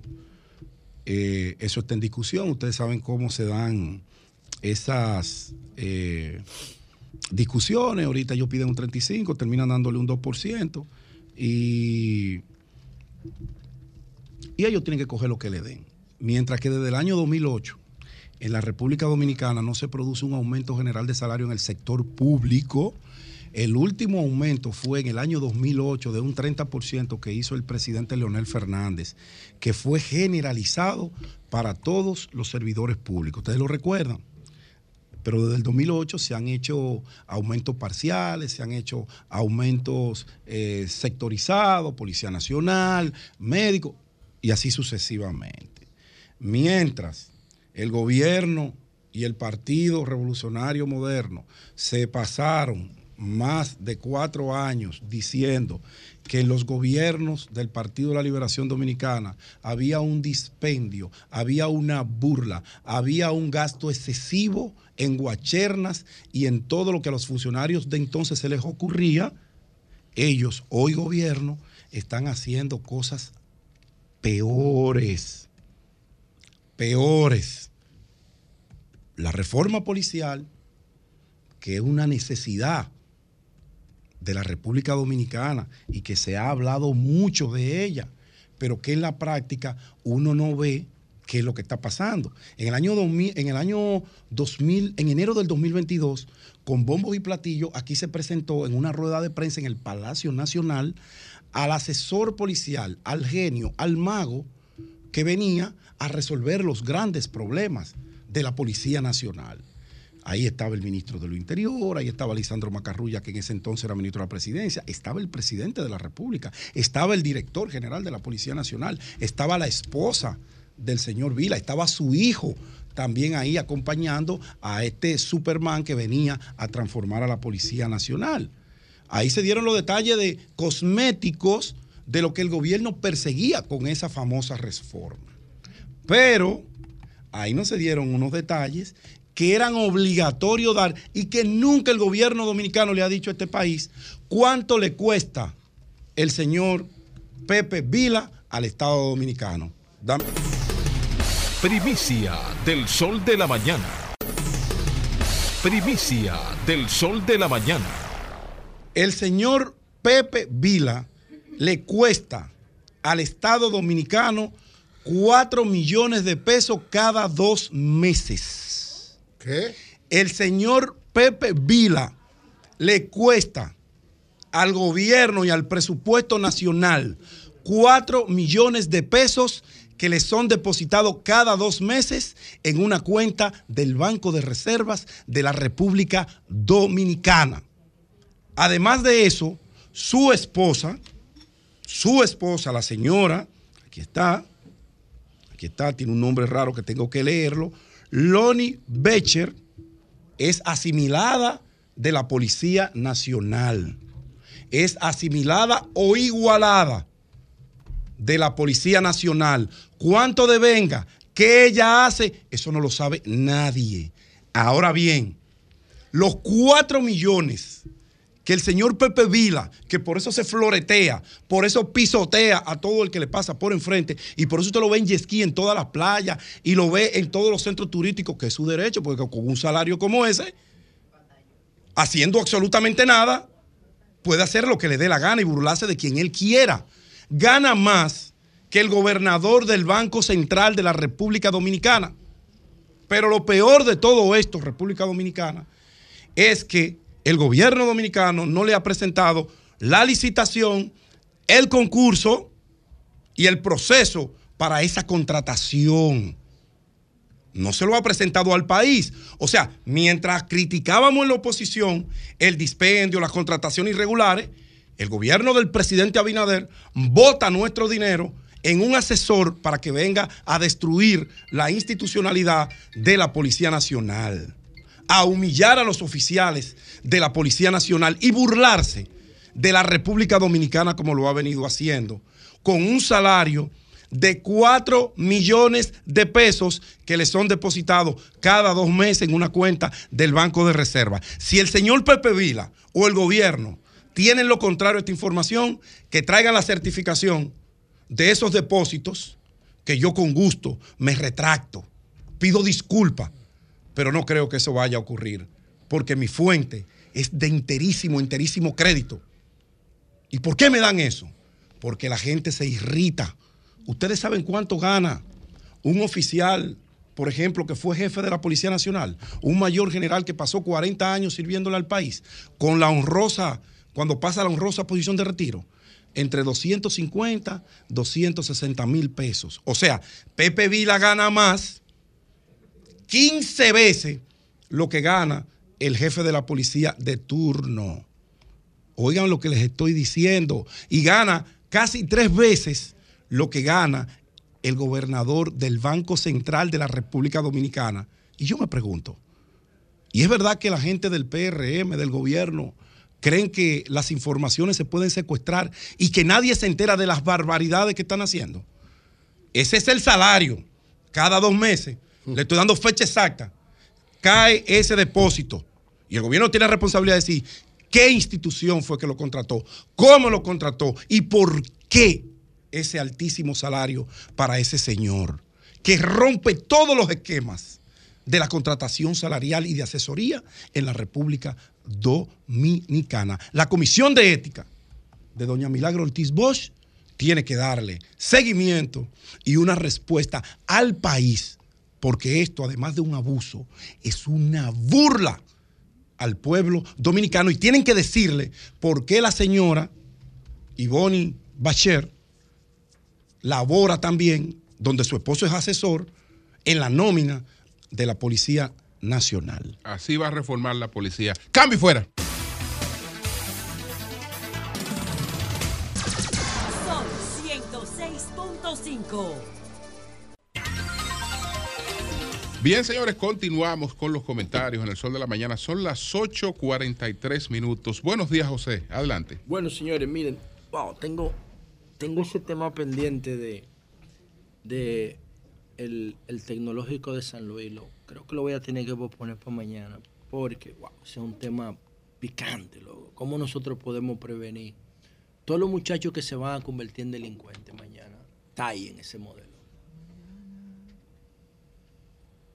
y la gente mirando por otro lado. Yo no entiendo eso. Pero yo quiero concentrarme en dos temas hoy que creo que son de, de interés para mucha gente. Ustedes saben que ese vuelo de Madrid que comentaba Julio más temprano era el mismo en, nos- en que nosotros Mm, el mismo. Era el mismo avión. El mismo avión. Eh, 320 personas a bordo de este vuelo de Air Europa que tuvo que hacer un aterrizaje de emergencia porque a un paciente le dio un ataque de epilepsia. Yo pienso que los vuelos, lo- los accidentes, este es un incidente, esto no llega así a accidente porque no provocó ningún daño que no fuera retraso. Es el UX0089, yo me lo sé de memoria. el Sí, sí, maldito. UX0089. Sí, porque tuvimos que ponerlo mucho en el, El ITI, que el bendito ITI que a mí, el ITI que a mí se me devolvía porque no me reconocía el, aero- el aeropuerto de, Mara- de Baraja en el, el campo de opciones y entonces tuve que truquearlo ahí. Y UX0089 era el avión que nos llevó y que nos traía. Así es. Eh, un tremendo avión. Tremendo. Claro, un superavión. Entonces, eh, yo pienso que lo- lo- los incidentes y accidentes aéreos son una fuente de aprendizaje constante. Es muy difícil que un accidente aéreo se produzca dos veces por la misma causa. Es muy difícil porque ahí mismo corrigen. En el, en la aviación no hay espacio para errores. Y si hay un espacio, son, son muy mínimos los espacios que tú tienes para cometer errores. Miren lo que pasó en ese accidente eh, en Asia que iba desde la India a... ¿Qué país era que iba el, accidente? Ne- a Nepal, Nepal. a Nepal, a Nepal, Nepal. a Nepal. África, sí. A Nepal. Entonces, eh, seguro que era Europa y esas líneas aéreas van a aprender cómo tratar un ataque de epilepsia, que es un episodio de las personas que, que sufren lamentablemente de eso, viven con eso. Y es un episodio que se controla en cuestión de minutos. Yo no sé a veces cuál es el cuadro, la gravedad, uno no tiene el informe médico, pero lo más probable que la línea aérea incorpore en su procedimiento de emergencia que alguna persona a bordo de el staff pueda manejar un ataque o un episodio epiléptico. Yo, para no tener entonces que hacer ese aterrizaje de emergencia, incrementar el nivel de riesgo por un episodio de salud. Y también el tema del el retraso que implica esto. Señores, entonces miren dos temas que yo quiero tratar en el día de hoy. Primero, ¿por qué si la República Dominicana está poniendo unos números impresionantes, la gente se quiere ir? Oigan, oigan la pregunta, ¿eh? Atención para que más adelante, La gente se va cuando si no usted está quiere bien. dar su opinión o déjenlo en los comentarios cuando suban este post a YouTube y a Instagram, ¿por qué si la República Dominicana está poniendo números tan buenos en materia económica, la gente se quiere ir? Y usted me dirá, José Lalo, ¿y cuáles son los números buenos? Bueno, yo te voy a decir cuáles son los números buenos ahora mismo para que ustedes tengan una idea. En República Dominicana tú tienes educación gratuita desde la estancia infantil hasta el posgrado, inclusive te pagan becas internacionales. Todo es gratis. Tú tienes educación gratis en estancia infantil, tienes eh, educación básica intermedia gratuita, tienes educación de bachillerato gratuita, de calidad, de calidad por el tema del financiamiento, porque el contenido de la educación dominicana no sirve. Es viejo, es anticuado, es obsoleto, no sirve eso. Mame mismo Muma sabe el burro que tú. Pero es una educación que cuando tú la comparas con el resto de América Latina es lo mismo que dan. Porque es el mismo paradigma dominado por la iglesia en la cre- y las creencias. Ahora, es gratis. La universidad, gratis. Curso técnico, gratis. Lo que quiera, te lo, te lo paga todo el gobierno. Y después, si tú quieres irte a estudiar afuera, también puedes optar por una beca. O puedes hacer posgrado aquí y te lo pagan también. Entonces tú dices, wow, pero ¿por qué entonces los dominicanos se quieren ir? Otra cosa. La República Dominicana, según los datos, datos macro, que es un portal de datos que yo utilizo frecuentemente, eh, cuando yo digo que está poniendo unos datos increíbles, me refiero a que ya la República Dominicana para el 2022 registró un Producto Interno Bruto de 112.400 millones de dólares. Y el índice de desarrollo humano, según datos macro, subió a 767, considerado alto. Eso yo no me lo estoy inventando. El índice de desarrollo humano, obviamente, en un contexto de informalidad, porque el gran problema de República Dominicana es que casi el 60% de las actividades sociales son informales. Pero dentro de esa informalidad, dice datos macro que nosotros tenemos un índice alto de desarrollo humano. Pero no solamente eso, esa informalidad permite que tú saques un- un- una bocina fuera de tu casa, que tú manejes bebiéndote una cerveza, que tú manejes una motocicleta sin licencia, sin casco, sin matrícula y sin seguro, que tú disfrutes de playa bellísima, que tú hagas lo que tú quieras, esto es un paraíso, señores. ¿Y por qué la gente se quiere ir, los dominicanos? Otra cosa, ¿por qué los dominicanos se quieren ir y quieren venir los chinos, los cubanos, los colombianos, los haitianos, los venezolanos? ¿Por qué? Y eso hay que determinarlo porque la, el flujo de emigración, de emigración que está generando República Dominicana, ha llevado a Guatemala a un país que está por debajo de nosotros, tiene un PIB de 85 mil millones de dólares y tiene un índice de desarrollo bajo, según datos macro. Entonces nosotros estamos yendo a Guatemala. Es verdad que, es de tránsito, pero Guatemala ha visto el flujo, ha dicho, espérate un momento, vamos a poner visa. ¿Por qué? ¿Por qué si nosotros estamos poniendo números tan buenos no queremos ir? Bueno, yo me he puesto a pensar y el único concepto que en principio me llega a la cabeza se llama desbordamiento de las expectativas. Desbordamiento de las expectativas. O sea, el dominicano que está migrando, no todo el mundo, probablemente eso no llega ni a un 1% de la población, pero cuando tú lo proyectes en los que quisieran irse y no se van, podríamos estar hablando de una, una parte importante de la población. Entonces, repito, se quieren ir estando la República Dominicana en un tan buen momento económico. Cualquiera emprende, cualquiera tiene acceso al crédito. Incluso hay dominicanos que pagan 10 mil dólares por un viaje ilegal. 10 mil dólares por un viaje ilegal, señores. Con 10 mil dólares tú pones una microempresa. Eso es verdad. Hasta menos. Y hay gente es que ha eh, el tipo que tenía el negocio de los pilones aquí en el sur, que murió tratando de cruzar por médico, era empresario. Y se van. José, yo conozco un señor que vende en una guaguita de esas Hijet, ahí frente a Color Visión. Una platanera. Una, platanera. Vende desayuno, espagueti, y ese señor se gana 5 y 6 mil pesos diarios. Entonces, no, oye, yo, yo lo que no entiendo, no, porque es que los datos están ahí, yo puse el marco. Es que un país con esos números que nosotros estamos poniendo a nivel macroeconómico, no, no puede estar generando ese nivel de migración. Entonces, el dominicano está arriesgando su vida, señores, porque es que hace ese tránsito por Sudamérica para llegar a Estados Unidos por una de las fronteras más peligrosas del planeta, la de México, Estados Unidos. Hay una película en México que se llama El Infierno, basado en el narcotráfico en la frontera. Es un infierno. Es un infierno. El tema de los coyotes, el tema de las bandas, el tema del narcotráfico, eso es un infierno. Y los dominicanos dicen, no, no, yo no quiero educación gratuita, yo no quiero cobertura universal de salud, yo no quiero emprender. Yo no, no, yo lo que quiero es ser rico.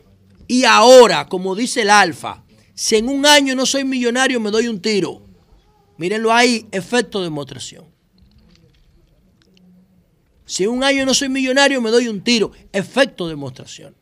Desbordamiento de las expectativas. Es lo único que, que yo creo en principio que puede explicar a una sociedad que está recibiendo mi- inmi- inmigración de todos los lados, que todo el mundo quiere venir para acá, que se está haciendo viral a nivel mundial. Y entonces hay una franja de la población de aquí que dice, no, no, yo no quiero nada de eso. Yo quiero ir al sueño americano. Yo quiero cuarto mucho y ahora. Y, y prefiero vivir en condición de ilegalidad. Prefiero arriesgar, todo mi capital. Prefiero arriesgar mi vida. A cambio de buscar dinero rápido e inmediato. Desbordamiento de las expectativas. No se conforman ya con la calidad de vida que dice datos macro que está poniendo República Dominicana, sino que quieren ser ricos y quieren ser ricos inmediatamente. Esa para mí es la única razón que explica que toda esta gente se quiera ir de aquí. Cuando la República Dominicana es un imán migratorio por las condiciones de vida que tiene, de trabajo, por las condiciones socioeconómicas que está registrando. Y entonces, el otro lado de la moneda es lo que está diciendo y que publicó ayer el portal Street Advisor. Bueno, no sé si ustedes conocen, lo más probable que sí, es o que hayan usado para buscar un reservar un viaje o para verificar la calificación de algún de algún establecimiento, de algún lugar turístico en República Dominicana y en el mundo, el portal TripAdvisor, uno de los más importantes, Claro. eh, como Booking, como cuál más. Duro, duro, duro. son muchos portales.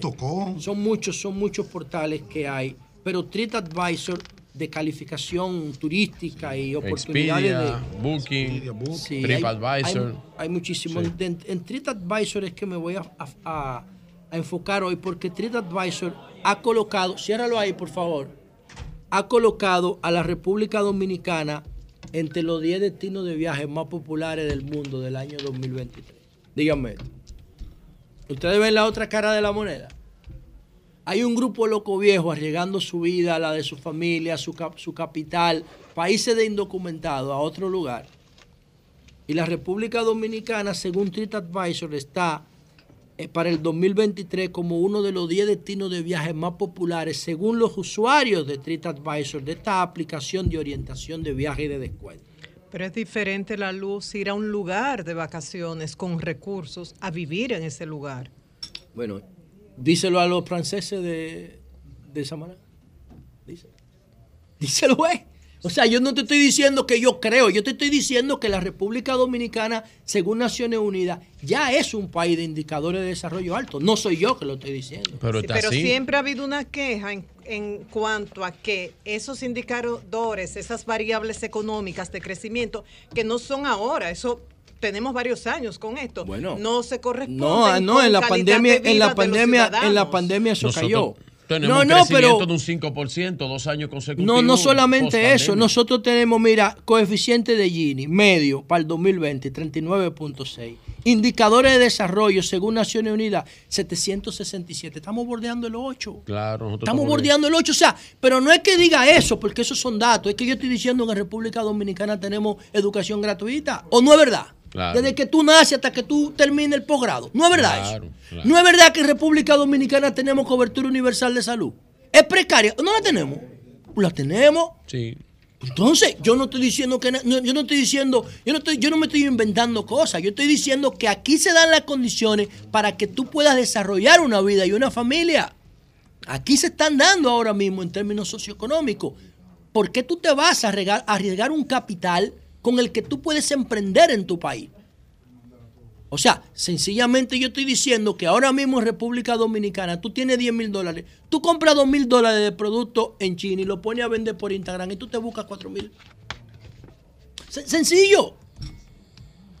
Entonces, hay algo raro ahí que para mí es el desbordamiento de las, de las expectativas.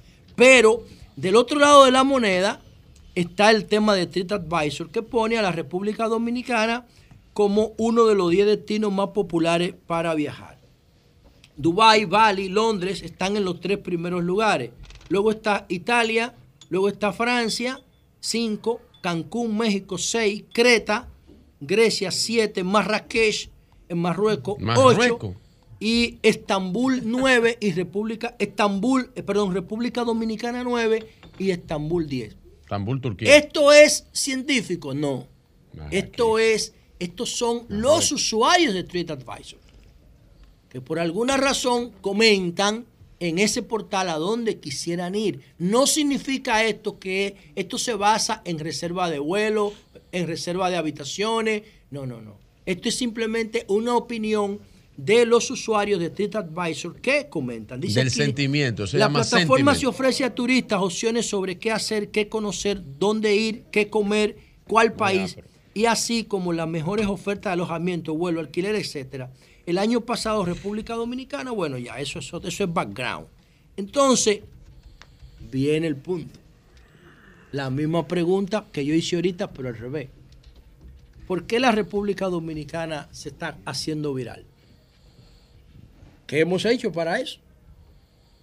Eh, ¿Hemos hecho un esfuerzo de turismo para convertirnos en viral? Sí, es verdad, después de la pandemia y antes de la pandemia, y tenemos dos semanas hablando de eso desde Fitur. Sí, hay un esfuerzo gubernamental para que la República Dominicana esté presente en los principales mercados de consumo turístico. Está bien, pero ¿es eso suficiente? Yo pienso que no. Yo pienso que la República Dominicana está conectando con los grandes mercados de consumo turístico de manera indirecta, orgánica y gratuita. Y ese era un tema que no me dio el tiempo para tratarlo en Madrid. ¿Cuáles son las razones que desde mi punto de vista están volviendo a la República Dominicana viral? Bueno, hay un youtuber que se llama MrBeast que vino a República Dominicana. ¿A qué vino? A recoger plástico de la playa. Y él hace video eh, temático, hace concurso, hace de todo. Busquen ese video de Mr. B en República Dominicana para que ustedes vean cuántos millones de reproducciones tiene. Tiene más de 30 millones de reproducciones. Esa promoción de Mr. B, que es uno de los principales youtubers globales, al país le salió gratis. Gratis. Incluso yo creo que ninguna autoridad oficial recibió a Mr. B. No creo que a él le interesara eso tampoco. No creo porque el tipo es un irreverente. No creo que le interesara eso, que le pusieran límites y nada, vaina. Él vino y empezó a recoger plástico y lo filmó. 30 millones de reproducciones. ¿Quién pagó eso? Nadie. Eso es gratis. Pero tú te buscas a youtuber como Viajando con Vero, la venezolana. ¿Qué hace? La última promo que hizo fue de la isla Saona. Busca la- las reproducciones que tiene eso. Y así tú tienes decenas, eh, Planeta Juan, el colombiano, que es uno de mis favoritos porque no es solamente promoviendo playa. Eh, Planeta Juan viene y se mete a Gualey, se va para la frontera, se va para Capotillo. O sea, es un tipo, es un tipo que le gusta mostrar la- todas la- la- la- las caras del proceso. Y Planeta Juan viene a República Dominicana y se mete a Gualey. Va a Cuba y pide una cerveza al presidente y dice, esto es de uno de mis países preferidos. Entonces, ese, ese, ese, ese- esa promoción es gratis. A Planeta Juan, ¿quién le paga? Le paga YouTube. Y eso es gratis. Y por eso era que yo quería decir en Madrid que la República Dominicana tiene otras formas para promover el país, además de la feria de Fitur.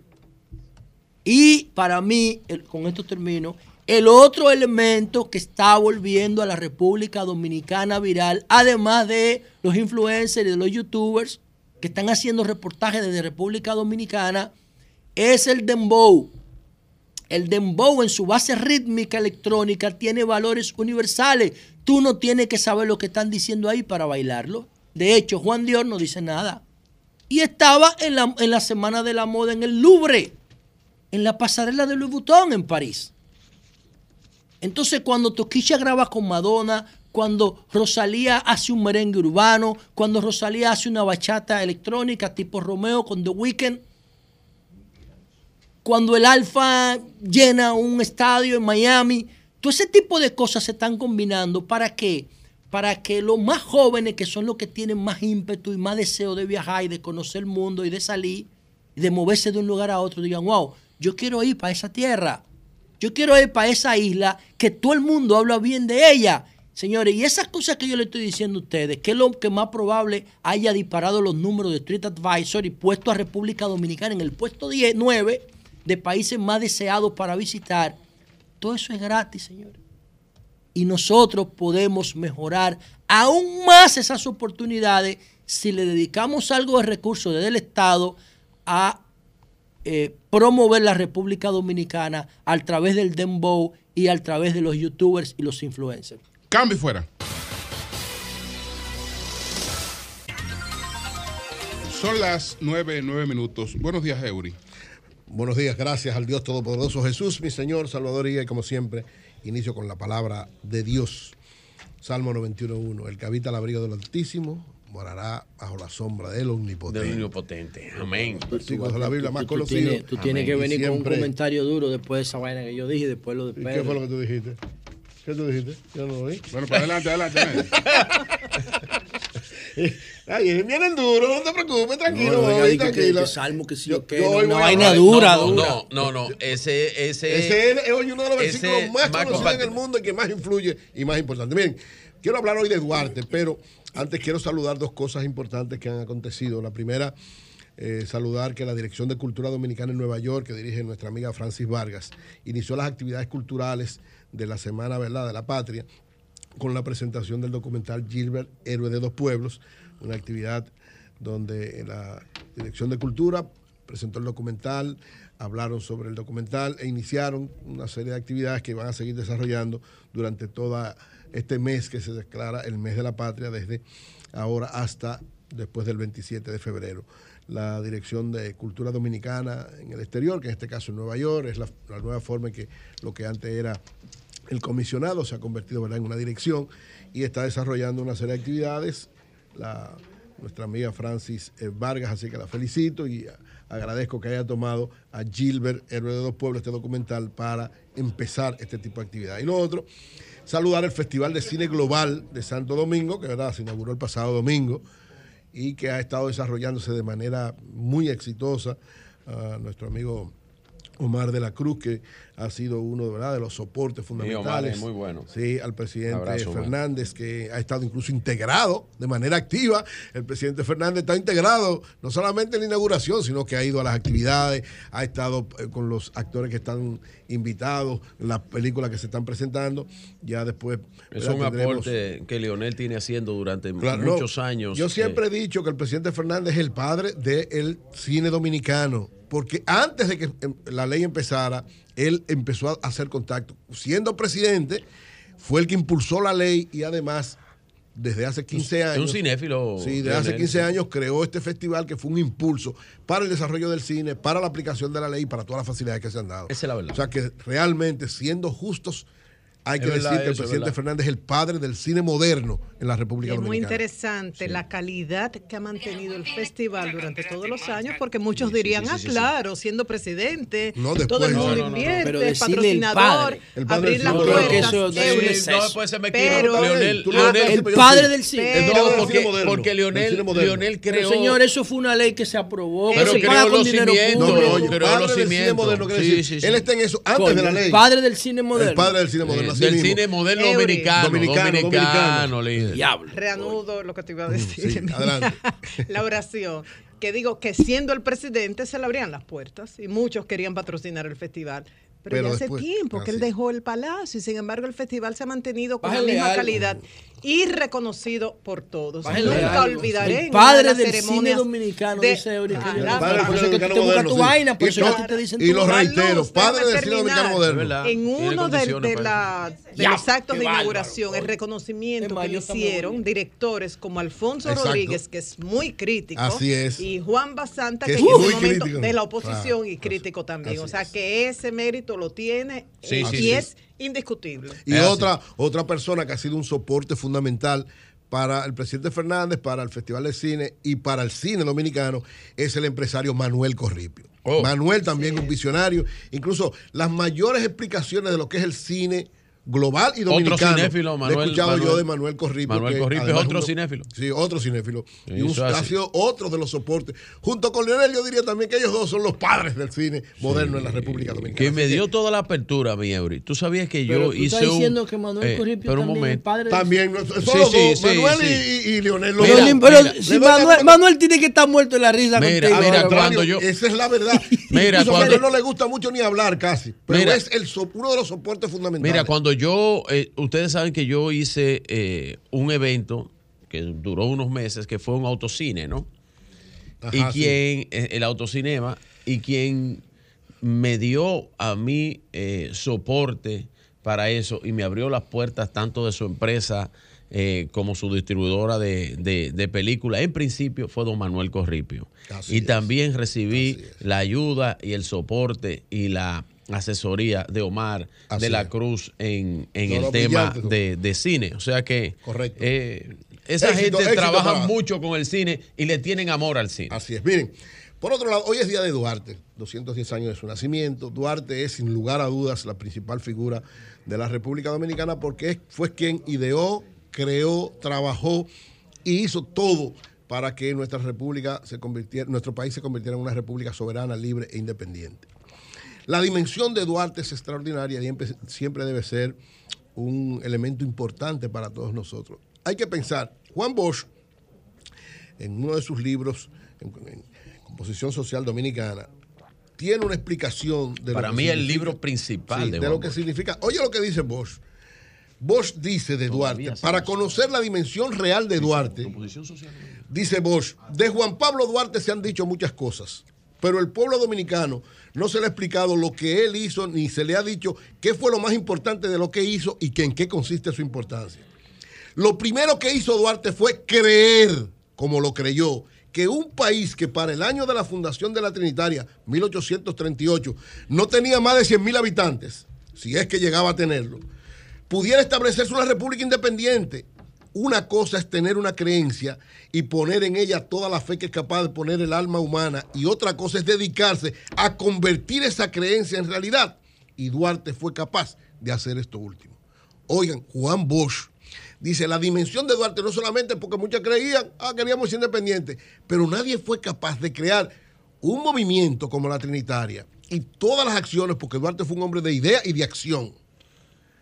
Crear la Trinitaria fue crear el embrión militar, político y militar, porque la, la- la Trinitaria no fue simple y sencillamente una estructura de gente que se reuniera, era una estructura política y militar, porque al mismo tiempo que enseñaba políticamente lo que significaba la independencia, preparaba militarmente a quienes estaban Claro. dentro, sabían que iban para una guerra. Quien lo mostró de forma que no lo mostraba como un revolucionario, eh, que así mismo tuvo sus aportes, y don Julio esta mañana hizo un aporte que yo no tenía conocimiento de él eh, por parte de Américo Lugo. Así es. Quien lo mostró como, y lo pusieron pusilánime a, a- a Juan Pablo Duarte, fue el mismo Trujillo, para evitar que la gente emulara sus acciones. no, no, pero no, eso no es la- así. sí, sí, pero no, la realidad es, la realidad es que Duarte en es- la Trinitaria se entrenaba militarmente Claro, y Duarte- revolucionariamente Lo que pasa es que Duarte, es un tipo de idea. No era de que nada más era idea y no, idea, no, idea, no, no. idea. Sin idea, sin idea, sin idea, sin idea no no hay nada. La Sí. idea es lo todo. Ahora, lo no que pasa es que. Duarte era un tipo, Duarte no era un tipo agresivo de soluciones violentas de conflicto. Ni, teni- ni la República Dominicana tenía las condiciones como para enfrentar un ejército tan- organizado como el de Haití. El que tenía esa característica era Santana. Además, el tipo de pensamiento conservador. Duarte era progresista. Y yo considero que Santana, si no hubiese hecho lo de la anexión y su origen, porque Santana era mexicano, Claro. ¿eh? pero Yo- Santana era mexicano. O sea, era un tipo, era el típico mexicano pequeño, que de tanto montar azteca. caballo se le habían arqueado las piernas Se puso gambao. y era gambao. Entonces, ¿qué pasa con Santana? Santana, en la práctica, Santana para mí es el padre de la patria, en la práctica. Lo que pasa es que el dominicano no acepta, no termina de aceptar el tema de la anexión y no termina de aceptar el fenotipo de Santana. Yo todo lo Pero, pero Santana en la práctica, ¿eh? En la práctica, ¿qué te lo dice eso? Cuando tú buscas en el tiempo que tenemos como república, son 178 años. La práctica del discurso que tú me No, dices. la práctica de los gobiernos. Nosotros tenemos gobierno. más de 160 años de gobierno Que en la conservador. práctica apelamos a En la práctica en nosotros somos santanistas y en el discurso somos duartianos. Duartianos. Yo creo todo lo contrario. Yo creo que el verdadero, es en todos los sentidos, en el orden pragmático, en el orden de la idea. ¿Y por qué no lo practican, ¿Por qué no lo practican, Pero perdón, una cosa es lo posterior. Yo estoy hablando en el momento. O sea, ¿qué es lo lamentable? Y es una de las teorías que yo he estado desarrollando. Lo lamentable de la República Dominicana, por eso, ¿verdad? Todo lo posterior y los conservadores han, han dominado, es que Totalmente. la idea de Duarte no fue la que inició el ejercicio del poder en la República Dominicana, sino que fue la idea de Santana y los ateros. Santana que le dio un golpe de Perdón, estado a la pero Junta ok, pero eso no quiere decir, lo que yo quiero decir, los dominicanos en el fondo, siempre pasa en todos los lados, hay visiones diferentes sobre cómo hacer las cosas. ¿Qué es lo doloroso de la República Dominicana? Que fue Duarte debió ser el primer presidente de la República Dominicana. Fue el que tuvo la idea de crear el país. Fue el que hizo todas las acciones, incluso quien integra a Santana a luchar por la independencia. Es Duarte que lo va a buscar no- al porque Duarte no Que- tenía garras, pero no al tenía garras. No, Duarte sí tenía garra. No tenía, tenía más garra, garra. perdón, tenía más garra que todos ellos No, juntos. no valor. Perdón. pues, Garra, no tenía herramientas, no tenía ejército. No, No al contrario, la, Trinitaria. No tenía, no yo estoy diciendo, la Trinitaria fue un ejército. La- Claro. Perdón, la Trinitaria fue una idea política y militar. Porque él sabía. Fue una conspiración. No, perdón, ejército. José. Ejército coño el de Santana y el No, de no, la, no, la Trinitaria. Duarte fue el que tuvo la idea de buscar y conformar todos los que iban a luchar en contra de Haití. Él no pudo estar porque precisamente como era el genio principal, tuvo que irse porque lo andaban buscando. Pero el que crea todo, el que busca incluso a los hermanos Santana, el que toca todas las puertas, el que va a todos los lados, el que hace todo y el que dice en la reunión donde, estaban todos los, los movimientos que querían la independencia, que el único que decía que debía ser libre, soberana de toda potencia era Duarte, y un lío en esa reunión porque los afrancesados, los ingleses, todo el mundo querían aportar, pero que fuera para anexarnos a otro lado, para obligarnos a otro lado. Entonces, Duarte es el genio real.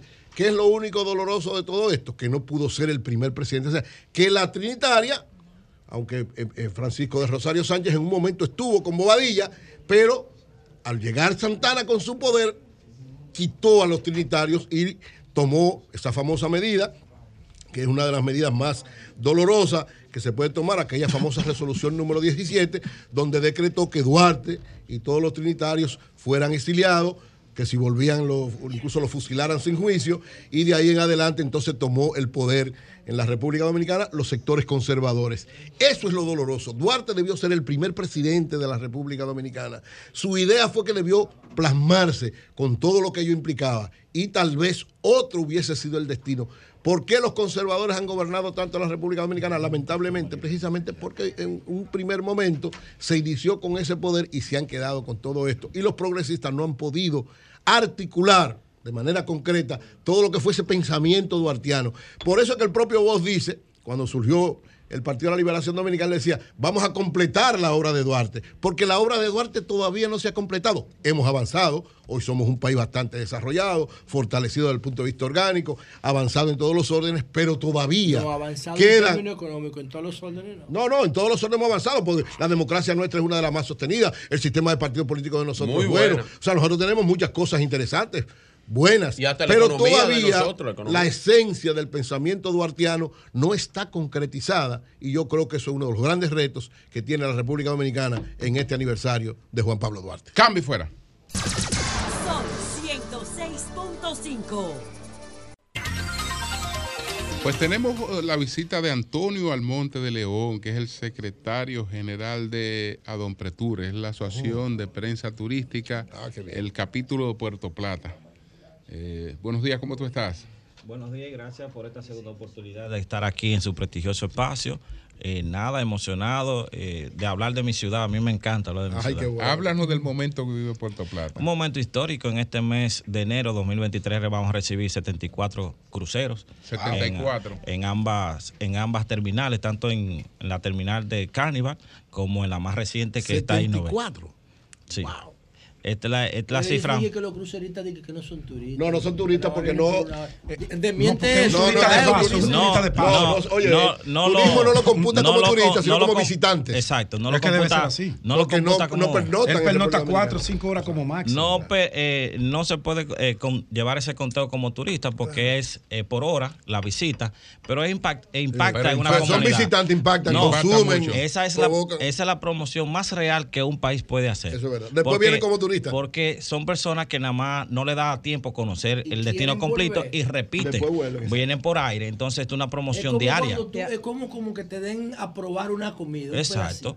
Como que tú dices, además- bueno, a mí nada más me dio subir al teleférico, pero yo quiero ir a, lo- a los 27 Chacos de Majagua, quiero ir a Ocean World, quiero ir a Cayo Arena, quiero ir a. O sea, Ah, después quiero ir a Santo Domingo. Quiero ir a Punta Cana. Quiero ir a En el- Santiago. En el caso específico de Puerto Plata, teníamos una deuda, teníamos que enmendar algo que no hicimos bien con aquellos pleitos que se con la gente del transporte y que eso daba pena, que yo recuerdo a Ginette sí. Fornigal gritando para que Ay, eso parara. mira, se superó esa situación. A mí no me gusta hablar del pasado porque siempre le quieren echar la culpa como a, a los tra- al transporte.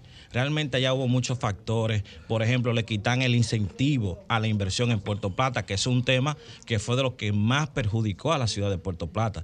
Cuando tú dices, eh, vamos a hacer una ley de incentivo a la inversión y tú sacas Puerto Plata porque un grupo dice, no, ya Puerto Plata tiene demasiado inversionista, vamos a dejárselo a Punta Cana. Entonces, cuando viene un inversionista a invertir a República Dominicana y sin pegar un blow, usted se va a ahorrar millones y millones yéndose a otro destino, usted se va para otro lugar, no Puerto Plata.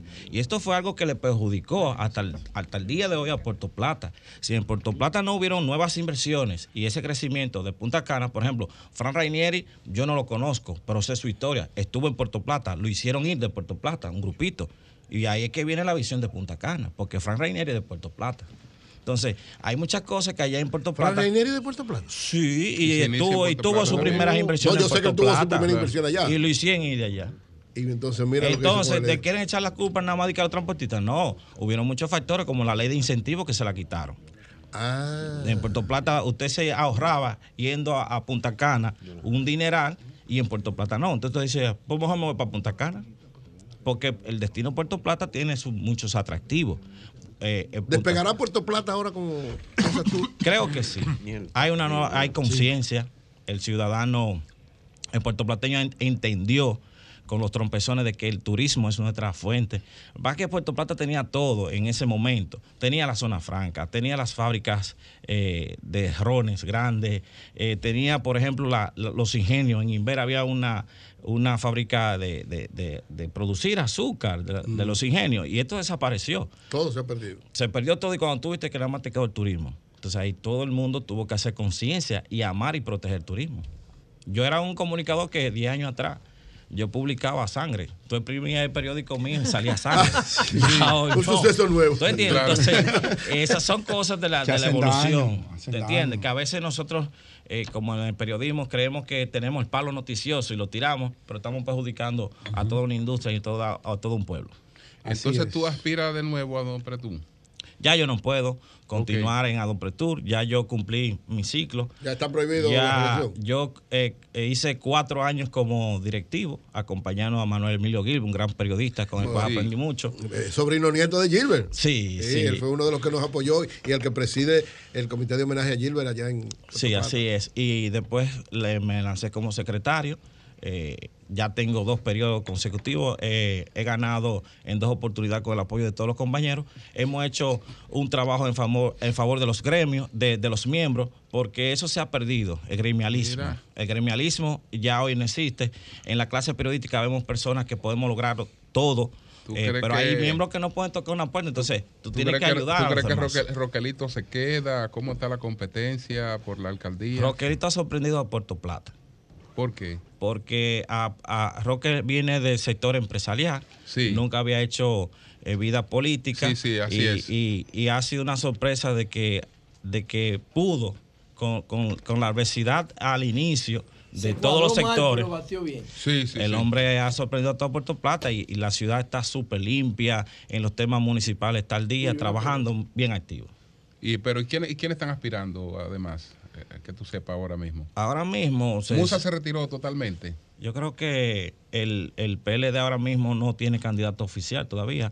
Hay muchos en Puerto Plata que han sacado la cabeza. Musa está en el PLD todavía. Sí, sí, sí, sí. Y están ahí varios eh, jóvenes que quieren por qué aspirar. tú dices empresarios. todavía?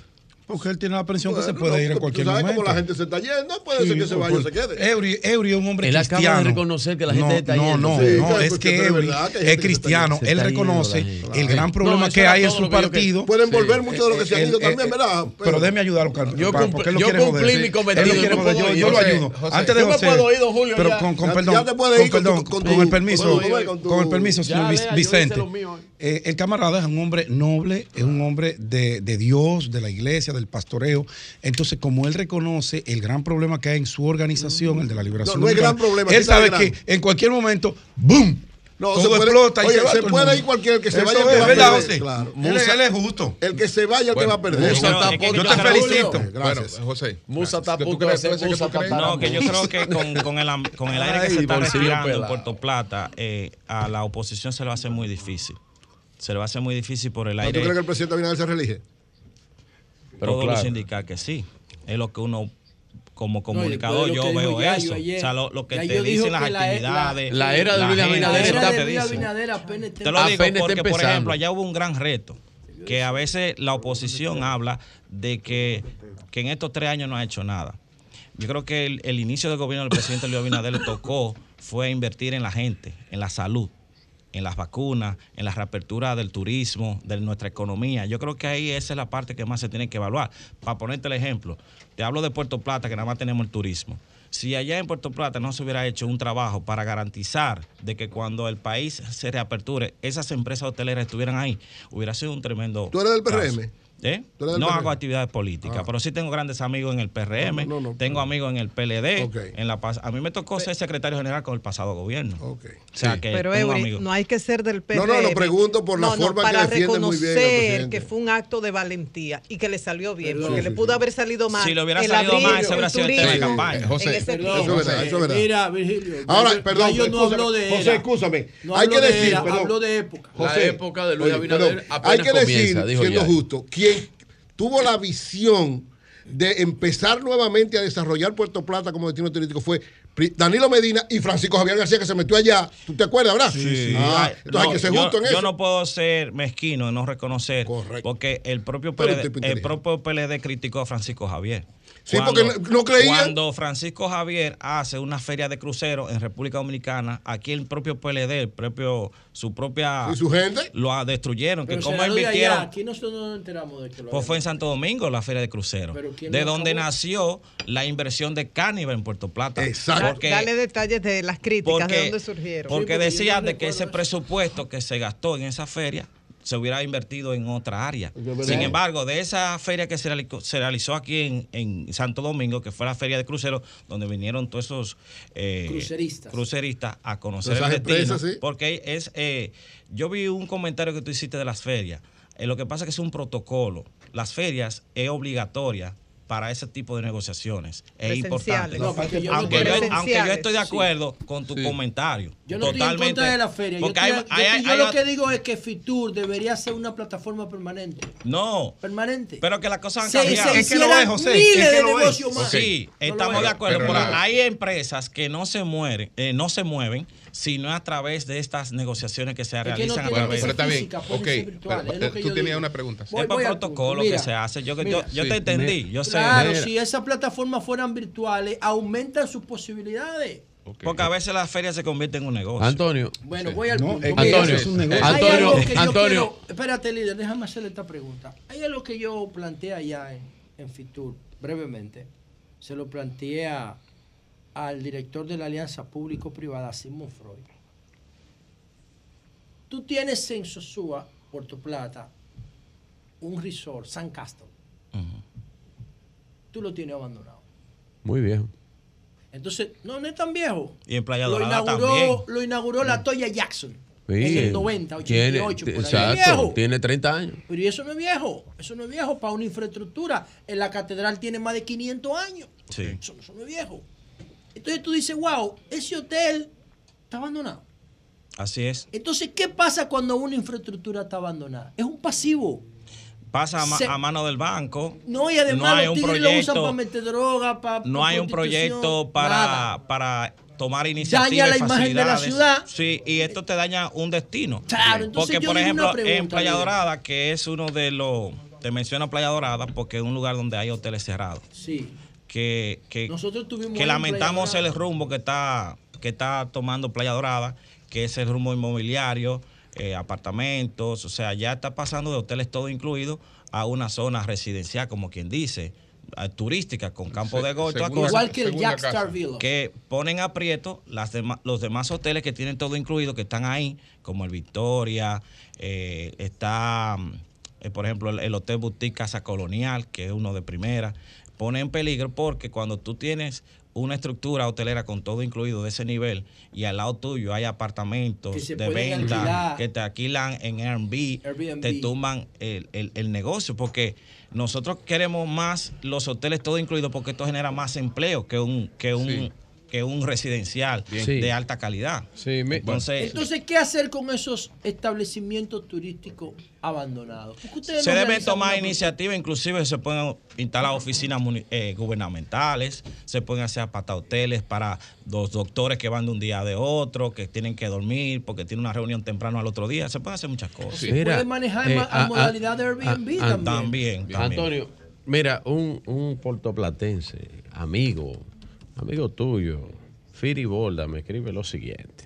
¿Qué dice Firi? Firi Borda me dice, Borda, los bordas son de allá. quien Plata. retoma los cruceros fue Chivo en el 2001, en Panamá. Dice Firi. Tenía todo negociado con Carnival y con el 911 se cayó. Mira, la diferenciación... Yo te diría que no. A, a mi amigo Borda. A Firi, a Firi, a mí no. Firi, yo, yo te digo, eh, el señor Meister, que murió, que es el dueño de Ocean World, fue el primero que habló de Carnival, porque Carnival, él tiene Ocean World en Bahamas, creo que, y los cruceros de Carnival arribaban directamente al parque de él. Y él Ah, no, pero él habla es de su pa- es de Chito Borla que él habla, es de Chito. Ah, Don Chito, Pero que es de Chito, estuvo- papá, ah, bueno, El el- presidente el- estuvo en su Sí, residencia. sí, Un sí, saludo sí. para la familia Borda, una gran familia de Puerto Plata. Y la verdad es que sonó mucho que iba para Ocean World. Sí. Eh, y, y era en esa época que estaba Hipólito Mejía. Sí, sí. Y el señor Mestre hizo Ocean World, todos conocen lo que es Ocean World, y hizo una marina para que los cruceros llegaran. Sí, claro. Por Mira. burocracia lo estancaron y se cayó. Bueno, pues gracias, gracias Antonio Almonte. Pero quiero, finalmente te Sí. quiero decir, eh, gracias por la oportunidad Almonte. y decirle que Minas. en Puerto Plata se respira nuevo aire. El tema de Punta Bergantín es un ah, proyecto. Muy duro, Punta es un proyecto que va a relanzar por todo lo alto a Puerto Plata. El turismo y el cine. Ya, ya se está hablando de que son 85 mil empleos que se va a generar en este proyecto.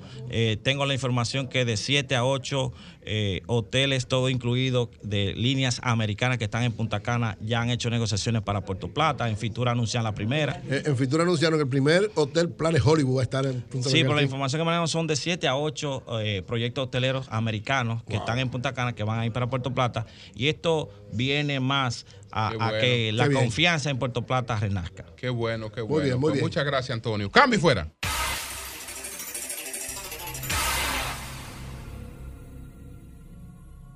Sol 106.5. Son las 9.46 minutos y estamos recibiendo a Eva Sebrí, que va a conversar con nosotros, productora de eh, el rodaje La Ternura. Vamos a hablar un poco también de La Ternura. Eh, saludar a Ricardo Espaillat y a una persona que no vamos a saludar. Pero le damos un saludo especial. Un saludo especial. Especial. Un amigo Eh, grande de nosotros. Tal vez no ha ponchado tarjeta en su trabajo y no queremos crear Pero venga a problemas. ponchar. No, no, le quere- no le queremos No, crear no. problemas. No creo vez- que eso le vaya a generar grandes problemas. Gran amigo y Yo, hermano. yo no creo que eso le vaya a generar mucho no, problema el no, ponchar, pero, está bien. Tal vez, tal vez. va- Vamos a dejarlo ahí. Vamos a dejarlo ahí, vamos a dejarlo ahí. Y hablando con él, Pero- tú tenías algo antes. Antes de pasar con Eva Cebrián, sí. Una, de, cine, una de las celebridades yo- invitadas del Festival del Cine Global. del cine global. bueno, dentro Pedro, del marco. así somos aliados tú y yo ahí. No, totalmente. sí, y en otras cosas. Ah, está bien. Bueno, dentro del marco del Festival Internacional de Santo Domingo, de Santo Domingo Mujeres en Corto, anunciaron la presentación especial de la película Nubarrones Malva en el Festival de Cine Global de Santo Domingo. Perfecto. El film fue escrito y dirigido por la cineasta, actriz y escritora María Isabel Marte. Ella fue la ganadora del primer concurso Ópera Prima del Fe Mujer. Se celebró en la edición número 13 del año 2022. Es un mediometraje producido por el cineasta Abel Rodríguez. Es un melodrama que retrata los retos, conflictos y sueños de una mujer en una sociedad que lucha por derechos de igualdad, respeto y liberación de los pensamientos retrógradas del siglo pasado. Nubarrones Malva estará esta noche exhibiéndose dentro del marco del Festival de Cine Global de Santo Domingo. Y ya damos la bienvenida oficialmente. Felicidades, María Isabel. Marte. Muchas Eh, gracias, Eva tiene una días. larga trayectoria como ejecutiva en diferentes empresas de medios de comunicación, música, eh, producción digital, entre otros. Eh, es productora de un proyecto que es una coproducción de República Dominicana y España, la película La Ternura, que se rodó en Cozón y en varios lugares de, de España. Tienen planes una producción también con la chef, Chef. dominicana de fama internacional, María Marte. Y le vamos a pedir permiso porque con ese apellido, ¿verdad? Hay que hablar de su padre, Juan Luis Cebrián, reconocido periodista, empresario de medios de comunicación, Director. con una larga trayectoria. Sí. sí, Director durante muchos años del- del país. Del Del país, país. del grupo Prisa y asesor y creo, y Eva me corregirá, que es la hija que hace que el padre amplíe su área de acción a los medios de comunicación e incluya el cine también. ¿Es así, Eva? Sí, bueno. Y es mi- madrileña. mi- yo soy madrileña y, y mi padre también y, mi- y mis abuelos. Yo soy madrileña de generaciones, que es algo siempre, muy, sí. muy muy raro de ver. Eh, mi padre eh, está jubilado, va- tiene casi 80 años. Pero sigue como Pero sigue tiene- lúcido. Sí, y- pero tiene lo que se llama en España una jubilación activa, que en realidad va a seguir trabajando durante muchos años. Viene muchísimo para aquí, ha pasado aquí las Navidades y, y él ama este país y por supuesto sigue escribiendo, está terminando el segundo tomo de sus memorias que, mm, que la verdad que prometen y ojalá las podamos hacer en película también. Y él me apoya mucho porque también es un gran enamorado del cine. Tengo un hermano actor que vive en Los Ángeles, o sea que somos una familia muy cinéfila. Otro hermano director y guionista y yo productora. Muy bien. Eva, tú fuiste directora del área de cine de Radio Televisión Española. Correcto. O sea, la Televisión Española tiene un área de cine. Explícanos. Eh, desde Televisión Española eh, se participa en la producción de eh, películas españolas. Ah, Y eso es lo que representa el área de cine. Entonces, a través de una compra de antena un poco superior, lo que hace no funciona como una subvención, sino que convive con las subvenciones del Ministerio de Cultura y eh, Televisión Española apoya la creación de, de películas españolas. Y yo estuve ahí, trabajé en Televisión Española casi siete años y, y la verdad que desde que llevé el área de cine es donde empezó a picarme el gusanillo de querer producir. ¿Qué tal tu experiencia como produciendo la película La Ternura Sí. junto a República Dominicana, una empresa del país? Bueno, ha sido maravilloso. Esto se dio yo el año pasado, vine como jurado del Festival de Santo Domingo, del Festival Global, y, y ahí conocí a Omar de la Cruz.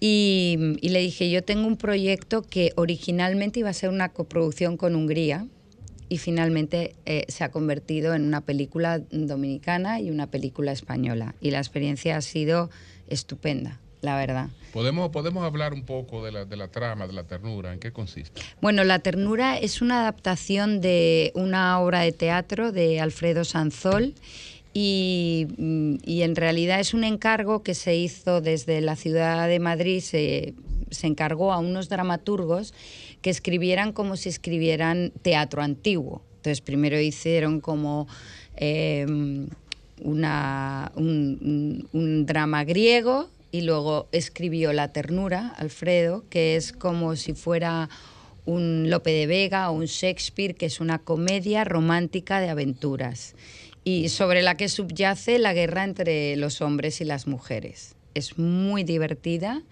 y, y es muy bonita porque habla sobre todo de la ternura. Eh, uno piensa en la ternura y cómo lo describes y dice, esta es una película de festivales, pero hablas de que es una comedia divertida, la guerra entre hombres y mujeres, y dice, no, puede llevarse a las de cine. ¿Tú qué piensas? Yo pienso que sí, que puede tener una parte muy comercial, aunque realmente el texto, el libreto es maravilloso y tiene un- una parte autoral potente. La manera en la que el director, que es Vicente Villanueva, que ya ha hecho otras adaptaciones, es un director de comedia española, lo que ha hecho él la convierte en una película muy especial y muy diferente. Fundamentalmente es que la reina Esmeralda viene con sus dos hijas, la princesa Salmón y la princesa Rubí, están en unos galeones españoles y los decide hundirlos porque quería evitar a sus hijas la desgracia de que le casaran con el gobernador de la Española. Entonces Oh. las invita a llegar a una isla desierta para crear una república de mujeres donde no hay cabida para los hombres. La gran sorpresa es que llegan y encuentran que hay tres leñadores que llevan 20 años viviendo en esa isla huyendo de las mujeres, precisamente para que no les toquen el corazón. A partir de ahí, la comedia está servida y, y el amor, Esa la isla es la risa. locación que tomaron en, en, En Cosón, exacto, Cosón. ahí. Una maravilla. Una maravilla. Sí, la verdad visitamos, eh, el- Ese yo el año pasado visité prácticamente Mira, toda la no, isla sí, y eso. Cosón fue mm, casi definitivo. ¿Podría calificar para premios Goya? Ojalá, ojalá, desde luego A que sí. propósito de los premios Goya, como tú estás tan vinculada al cine desde el punto de vista de la producción, ustedes que vienen de poner productores tan duros como Vigas Luna o Almodóvar, que tienen tantos reconocimientos, ahora España se está promoviendo en el mundo en el mundo con, con una producción de series como La Casa de Papel o, o qué sé yo, la última serie que están haciendo de los, de los machos alfa. Buenísima esa serie. Eh, ¿Cómo tú lo ves? ¿Tú ves esa transición bien es válida? ¿Están interpretando la nueva realidad? ¿O tú crees que España debería seguir por ese cine Bueno. temático de, de Almodóvar y de Vigas Luna, desgarrante? Eh, bueno, la verdad es que eh, España ha tenido una tradición de directores enorme. A mí lo que me ha gustado mucho en esta edición del Festival de Santo Domingo, que tienen 120 películas y tienen muchísimas españolas.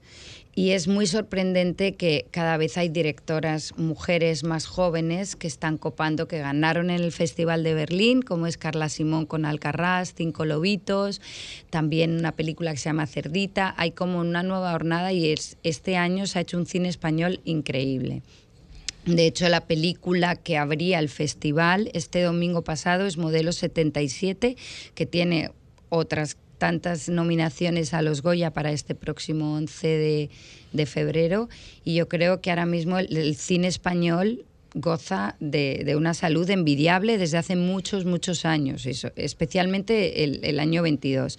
Pero las series españolas también, y a través de las plataformas y gracias a Netflix, que, que fue la que lanzó eh, La Casa de Papel, se ha puesto de manifiesto que todo ese talento del cine migra perfectamente a las series y, y funciona fenomenal. Eva, ¿qué nos puedes decir del proyecto con la chef dominicana María Marte?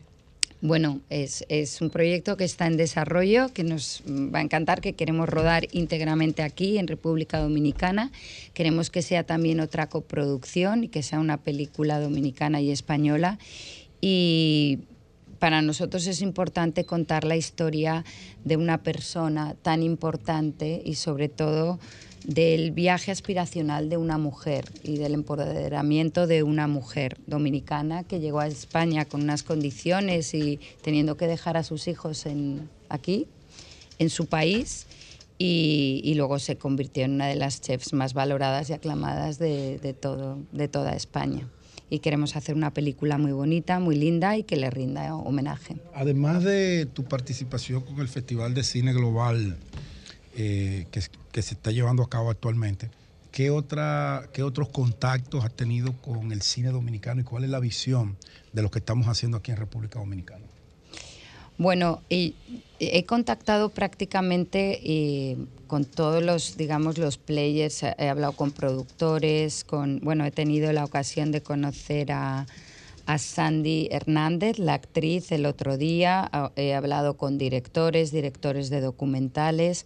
A mí me, me encanta porque yo creo que lo que tiene República Dominicana es una ley de cine que creo que ahora debe de cumplir, no sé si 12 o 14 años, que la hace muy interesante para los inversores privados y sobre todo para que el hecho de que en pandemia aquí los estudios del Antica Pinewood fueron los primeros, cuando todos los estudios en Hollywood estaban cerrados, fueron los que decidieron que se podía empezar a, rodar incluso en tiempos de pandemia y de COVID, ha hecho que haya una generación de dominicanos de oficios, que hay muy buenos eh, profesionales y técnicos. Me ha sorprendido mucho en nuestra coproducción en La Ternura que en COSON teníamos un equipo técnico del 10 que están acostumbrados a dar service a las producciones norteamericanas que vienen acá y, que la verdad que tienen muchísimo talento.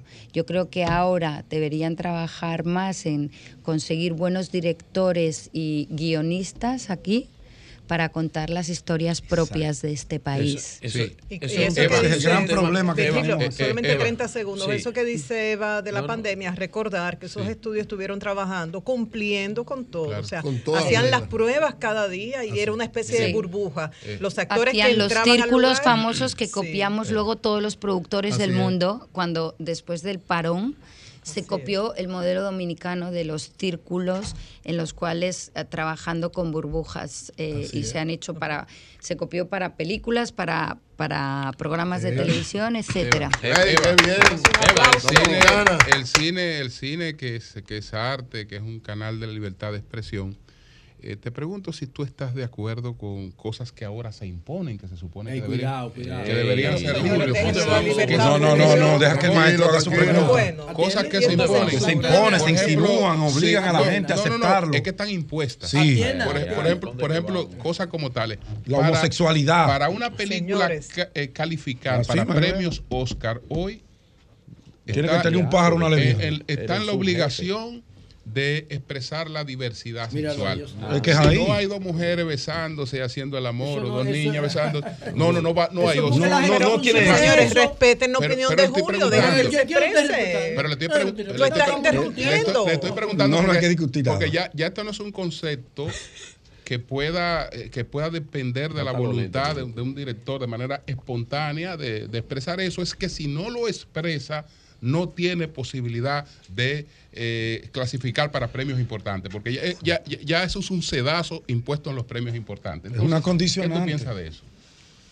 Bueno, yo eh, no tengo la sensibilidad para pensar que si tiene que ser en los Oscars es así. Yo creo que ahora mismo se ha crecido mucho en la libertad y en, y en el que están representadas todas las comunidades y que haya más diversidad.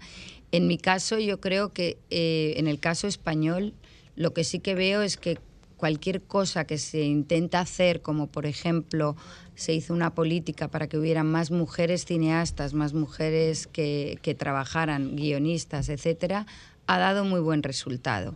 De la misma manera que cuando en Francia intentaron hacerlo de que la música francesa tenía que tener una cuota X, pues nació un movimiento como es el rap francés, que no hubiera nacido si no hubiera habido una obligación. Yo no siento que haya una obligación, yo lo que creo es que en el mundo convivimos un montón de ciudadanos y no somos de- ni de primera, ni de segunda, ni de tercera categoría y que el cine debe reflejar a todos ellos. Eh, Eva, eh, ¿qué tanto eh, me sorprende cada vez que vemos eh, actores, directores eh, de esa industria gigante del cine española. Y la cultura que tienen, el nivel intelectual que manejan con respecto a temas diversos, me hace pensar que los ministerios de cultura de España eh, tienen mucho que ver con eso. ¿Qué tanto se dedica los ministerios como el de España? ¿Qué tanto dedican, qué tantos fondos dedican a la industria del cine? Bueno, para que te hagas una idea, Una en, pregunta, José. en la ternura, digamos que la parte de que hayamos podido tener de ayuda no llega, no representa más que el 25% de la película. Lo cual quiere decir que tú, aunque se diga que el cine español está muy subvencionado, tú, tú lo que haces es levantar, si tienes la, la parte del ICA, que es el Instituto de Cine en España, tienes como una parte. La mayor parte de las ayudas que tienes que tener, como por ejemplo, si tienes una coproducción eh, iberoamericana como es esta, para ir a Ibermedia tienes que tener casi un 70% de la financiación levantada. Si quieres las ayudas europeas, porque tienes una coproducción con Europa como Euroimage, tienes que tener un mínimo de un 70% y tener cerrada una televisión o una plataforma. Es decir, que las ayudas nunca completan eh, el total de lo que es la producción de Bueno, una 25 película. no es tan mal, ¿eh? Brevemente, Sí. cuando ustedes deciden escoger la locación de la playa Cozón, que es una maravilla de nuestra isla, ¿qué- co- ¿por qué se, co- ¿cuáles son los criterios para escoger eso? ¿Quién se lo sugiere? ¿Y cómo hacen el tema de las filmaciones? ¿Ustedes cierran la playa por un día, por dos días, consiguen un permiso para simular una isla? Sí, ¿Cómo es bueno, nosotros hemos tenido mucha suerte porque nuestros coproductores, que es Omar de la Cruz y Beth Marichal, tienen un line producer que es un gran director de cine dominicano que se llama Hans García. Hans García, mi hermano. Hans García director. ha sido el director El de producción de la de ternura aquí. Y el, el liderazgo que ha mantenido el O sea, técnico aquí la desde ternura en España tiene otro director. tiene Oye, otro esa vaina, director de producción. De producción, no, otro director. No, de producción, De de producción. producción, eh, la parte Porque- operativa. Porque aquí viene, aquí viene, ¿verdad, eh, la- Eva? Sí. Para un festival, allá se produce de manera comercial. No, ¿O es el no, mismo? no, no, es la, misma, es la misma película, es una película que es igualmente para todo el mundo. es. Sí. Pero es lo mismo. Sí. Entonces, ¿cómo la finalmente. cosa síguenos Sí, diciendo? ¿Cómo escogen Cozón? ¿Por qué? Bueno, porque visitamos Ellos lo muchísimas. No, locaciones, no, varias locaciones. ellos nos hicieron un plan con gente de locaciones de aquí, con un director de localizaciones dominicano que trabajaba en el equipo dominicano de la película. ¿Y cierran la playa por los días de la filmación? Sí, No, pero la, ¿Tú, tú estabas ahí? Costo. De verdad. Cosón no está cerrada. Claro que no, no puede. Ellos toman el área y trabajan. No, no, Aparte de- que José la quiere de- llevar. De Final- todos modos. Mira, cuando nos- nosotros estábamos haciendo el shooting y, y querían pasar unos turistas que estaban en Playa Cozón, eh, a lo- teníamos gente de la producción diciendo, esperen, ahora no pasen, pues igual que cuando está rodando en, Nueva ciudad. York o en cualquier lugar Claro, del lo mundo. mismo. Es el mismo estilo. Y eso, Exacto. Eva, se convierte en un atractivo para los que no pueden entrar y dicen, wow, están rodando una película. Claro. O sea, eso no es ningún problema. La gente ha sido muy respetuosa. Las locaciones lo dominicanas son de las mejores que se están Finalmente, usando finalmente. Finalmente, ¿qué valoración tienes del festival? Lo dijo J-Lo. Del global. Él quiere ser cineasta. El festival de cine global. No, yo soy cineasta. Ah. El festival, yo ¿Cómo soy. Así? Pero ¿cómo así? Mira, a mí me parece una hermosura de festival, eh, primero porque premia las óperas primas. Entonces, para Correcto. nosotros los productores que estamos en búsqueda de talento, ver las primeras películas de alguien, como yo que antes de ayer vimos una película chilena que se llama 1976, que es bárbara, que dices películas de bajo presupuesto, pero llenas de talento con jóvenes cineastas, un lugar como el festival te lo muestra. Además hay gente de todo el mundo, hemos venido un montón de gente, hay unas charlas maravillosas. Ahora mismo me acabo de encontrar con Rubén Peralta, que estaba aquí, Exacto. que iba para allá porque iba a manejar eh, un- una de las charlas con el hijo de Michael Douglas, que estuvo presentando también una película aquí, que se llama The Runner.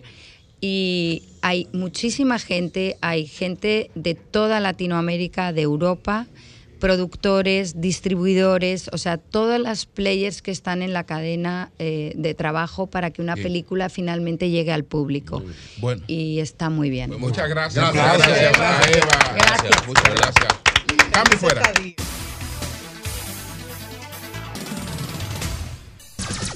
Sol 106.5. Bien, continuamos. Virgilio, adelante. Hablando que uno se entiende. Gracias a todos los que nos escuchan a través de este Sol de la Mañana de Sol 106.5. RCC Media es la catedral de la opinión en la República Dominicana. Y el Partido Revolucionario Moderno ayer realizó una reunión de su comité, su comité ¿verdad? ejecutivo nacional, como le llaman, la dirección ejecutiva, en el cual se trataron datos muy interesantes sobre el futuro de la organización de cara a las elecciones de este eh, 2024. Una de las principales declaraciones antes de la reunión de la Comisión eh, Ejecutiva eh, Nacional fue, pues, unas declaraciones que dio Eduardo San Lobatón, que salió el político Eduardo San Lobatón. No el director de aduana, el político. El director de finanzas del PRM. Director de finanzas, pero más allá del director de finanzas, el político, el concertador, el aglutinador de personas, de dirigentes, el concertador del PRM, que es Eduardo San Lobatón. Y ustedes van a ver eso después, eh, lo que yo le estoy diciendo. Y Eduardo San Lobatón dijo, la época de Luis Abinader. Oigan bien estas declaraciones que José las citó ahorita. Ten cuidado. La época de Luis Abinader apenas comienza. Y en ese tenor. La época, no la era. no, dice la época. Así mismo es, estoy citando. La época de Luis Abinader apenas comienza. Y él lo dice en el plano de que si el presidente todavía se decide o no por, eh, a optar por la reelección. Primero, lo que todo el mundo se pregunta, ¿y por qué Luis no optara por la, por la reelección? Si tiene el derecho. Si to- tiene el derecho primero constitucional. Y, y segundo, todos los números, todas las encuestas, todas las Incluyendo la que tú me mandaste informaciones, inclusive una encuesta que anda, que también lo No, no, dice. la que usted me sí, mandó. señor, dice que Luis ganaría. ¿Esa es la en- realidad? sí, Ok, dice que todo, ¿Usted que Luis ganaría, que Luis ganaría en todos los escenarios posibles. Todos los escenarios posibles le favorecen al presidente. Tiene una alta eh, Si tasa de aprobación. Tiene si yo una le pido un alta favor, tasa usted de me complace. Sí, oye. Usted podía, cuando usted termine, en un momentito, compartir va esos en, datos. en el orden. sí. Adelante con su Sí. arenga. Entonces, el presidente Abinader cuenta con los datos de aprobación, cuenta con los datos, cuenta con el voto mayoritario según las encuestas, inclusive la encuesta más importante doctor, que tiene este país, la intención de voto, está bien. Inclusive la encuesta más importante que tiene este país por tratarse de este medio, que es RCC Media, la encuesta RD Elige, que ya estará saliendo los próximos días, don Julio, ya en, en- febrero, Si principio la tenemos. si- si Dios quiere, Así Dios es. quiere. Entonces, cuenta con todo el apoyo de un país y su gestión está bien valorada. Al estar su gestión bien valorada, Eduardo San Lobatón dice lo siguiente, la época de Luis Abinader apenas comienza, así que eh, es una arenga eh, importante esta, la de Yayo, por tratarse de él y de su figura y de ser unas personas más cercanas al presidente, yo creo lo que, lo que he dicho, el Partido Revolucionario Moderno se encamina en los próximos días con su candidato Luis Abinader, presidente de la O República, ya. a la reelección, a la reelección en el 2024. Vamos a ver algunas o sea, de ya las. Luis es el candidato oficial. Vamos a ver, así va a Su ser. trabajo es como candidato cuando él sale. Así va a ser, Oh, va a ya. ser el trabajo Atención como candidato, candidato y presidente. Oh, oh, tú estás oyendo, Julio. Miren, hay decisiones. Después no digas que soy yo. Miren, hay decisiones que se, que y lo se de Pepe tomaron. Vila, ¿qué tú me tienes que decir al respecto? Yo te voy a hablar de ese tema ahora. Hay decisiones que se anunciaron para este eh, eh, fin de semana en el PRM. La primera se anunció que se va en esta semana del 27 al 30 la jornada de crecimiento que ya se había anunciado con un evento, pues la jornada eh, se le va a dar un refuerzo a nivel nacional. Están activos, Julio. Donde cada miembro de la elección ejecutiva del partido en compañía de importantes dirigentes servirán con delegados en cada provincia o territorio para hacer jornadas de inscripción partidaria para llevar al No es que PRM quiero joder a la esos- paciencia. a esos números. Pero tengan cuidado Sí. que no le vaya a pasar como cuando mandaron a los funcionarios al territorio que tuvieron que salir corriendo. No, no, Tengan no hay problema. Chequeate eso bien No hay- con óyeme, Yayo, que son gente óyeme, amigo la aceptación del PRM. No, yo te estoy hablando, Pero la misma encuesta que tú me pediste que citara te da que una aceptación de un casi 70%. No, 92. 69. No, son 92. 69. Eh, eh, 68.9. O sea que eso, eso no va a pasar. Miren, Además, en segundo plano también, en segundo lugar, se tomó, eh, se designó una comisión, y esto es muy importante. Oigan quién preside esta comisión. Se designó una comisión presidida por don Andrés Bautista. Qué mejor, qué mejor, qué mejor personaje que Andrés Bautista para dirigir presidente eh, honorífico del Partido eh, Revolucionario Moderno. Para dirigir esa comisión va a estar don Andrés Bautista y lo va a acompañar. Oigan bien esta mutual. Eddie Olivares. Eddie Olivares. Y la representación de la gente joven, de la gente eh, que trabaja, que entiende. Y esto es un gran joven. Primero, nieto de Hipólito Mejía. Segundo, hijo de Carolina. Es mi primo Juan Garrigo Mejía, que va a Juan estar ahí muy duro. Brillante, eh, viceministro administrativo de la presidencia. Un tipo que resuelve. ¿Sí, o no, Sí, señor, resuelve. Resuelve. Solidario. Resuelve y es solidario eh, el amigo Juan Garrigó Mejía. Y entonces, esa comisión que también va a estar Ricardo de los Santos. Oiga qué comisionaza, ¿eh? Óigalo, o integrante. Vamos, Andrés Bautista. Muy bueno. Eddie Olivares. Ese es bueno. Muy bueno. El segundo O- buenísimo. Oye, Ya, oye. Ricardo de los Santos. Oye, Esa gente son todos buenos. Nelson Arroyo. ¿Quién es ese? Nelson Arroyo, bien, muy bueno, duro. bueno, bueno, muy bueno. duro. ¿Quién Y oigan bien. No, Juan no. Garrigó Mejía van a Ya, la hacer experiencia y lo juventud. que van a formalizar y a organizar las alianzas partidarias del No. Partido Revolucionario No, Moderno. no, no, no, no me metan en Eso no, es no, una no. comisión dura de grandes ligas. La alianza- Lo que quiere decir Julio, Lo que que quiere decir los alcaldes, que el. PRM está tomando muy en serio el camino hacia las elecciones del 2024. Andrés Duro. Esa comisión no tiene igual, no, tiene igual en los otros partidos. Una comisión encabezada por don Andrés Bautista, que todo el mundo lo Es respeta un referente a nivel moral, político. político y Eh, familiar y todo. Con Eddie Olivares, otro, Otro referente, referente. que todo el mundo respeta. Y Ricardo de los Santos. Ricardo de los Santos, el senador eh, de Cotuí. Es un Eh, líder nacional. Y un líder nacional. Eso es un líder. Un líder Eso-. Eso, es verdad. Oigan bien.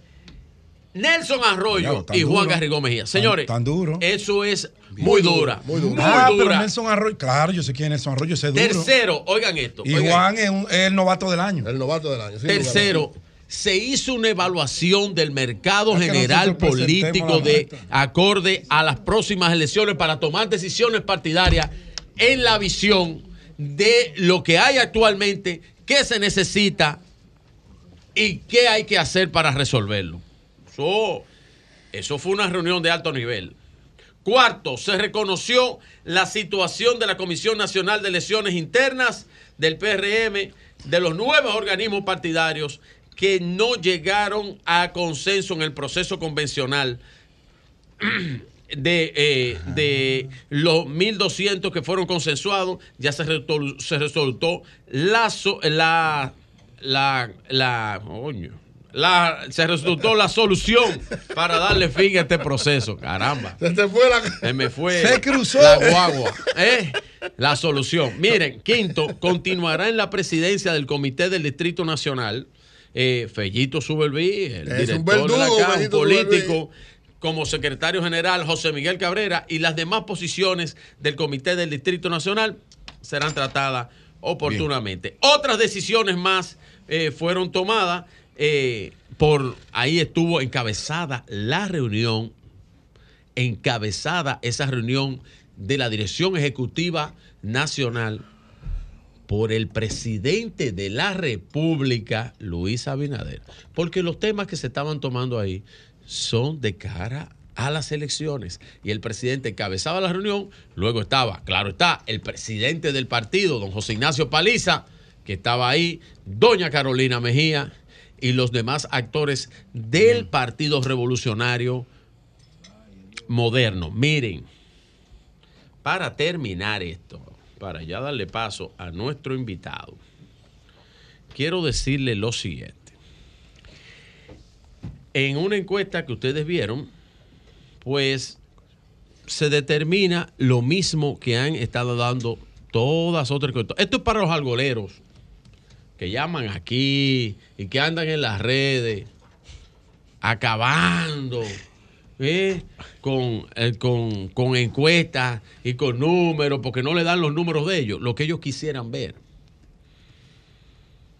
Vuelvo y digo, la pelea, lo que existe, la pelea es por un segundo lugar. El primer lugar, el PRM está solo, solo y sólido. Oigan bien la palabra. Solo, en el primer lugar, el PRM está solo y sólido. Nadie más está después de ahí. Bien, pues vamos a conversar con eh, Hiraldo Ay, Suero Díaz. muy dura esa. Él es el presidente de la Unión de. Arroceros Dominicanos.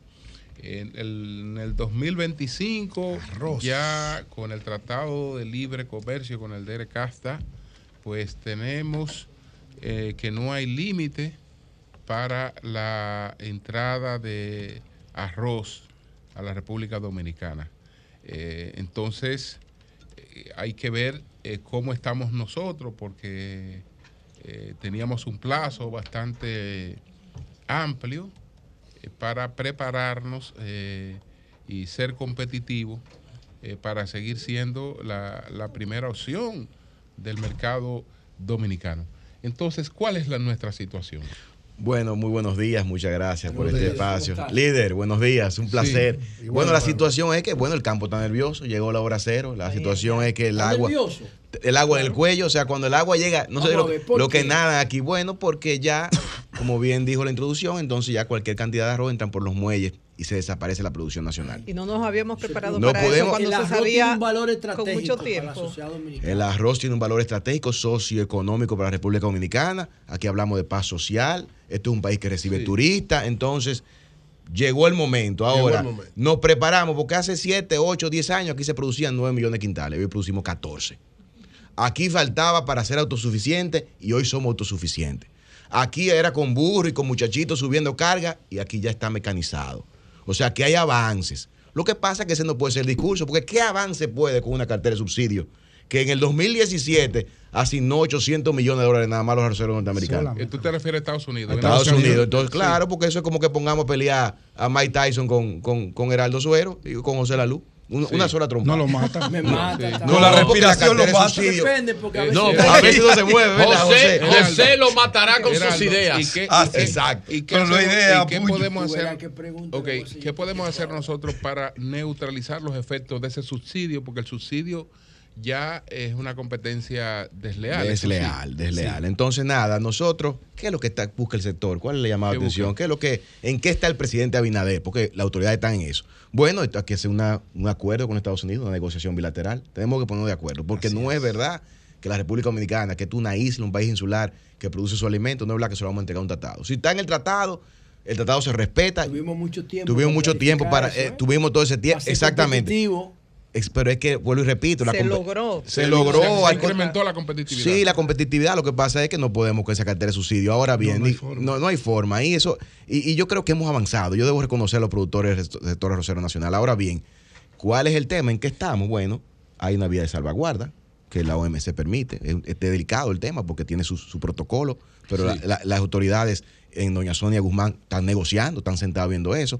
Hay, Fue precisamente la que trabajó con que los fue precisamente doña. Sonia, fue a quien asignó el presidente Abinader. Ayer tuvimos reunión con ella y ella precisamente está en los aprestos, en los avances.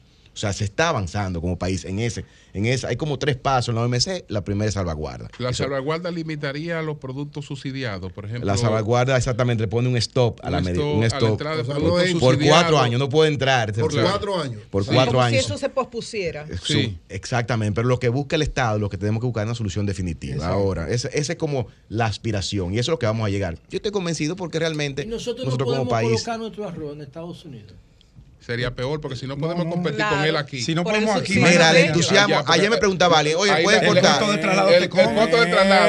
Eso es correcto. No, pero además el entusiasmo, José, como aquí se produce, realmente aquí se produce el 98, claro. entonces ya hay boca suficiente aquí. Claro. Eso no quita que unas que otras marcas han exportado, ¿eh? Pero a nivel de marca, para colocar en góndola. Pero a Estados Unidos. A Estados Unidos, pero para nivel de presencia de marca. No quiero mencionarla, pero hay marcas. Para darle prestigio Para a darle su prestigio a su marca, sí. Estoy pero allí, este país aquí. se come todo lo que produce. El 98. El Ahora, 98%. hablabas Oye, pues de estamos varias medidas. entonces. Una como medio provisional, posponer cuatro años. Sí, porque la ¿Qué salvaguarda es una medida provisional de cuatro años. Es, es como buscar una solución definitiva. Yo aspiraría a a que un presidente Abinader, porque yo digo, más allá, lo que decimos y lo que hemos visto en la historia y en las prerrogativas de otros países, es que finalmente los países se entienden.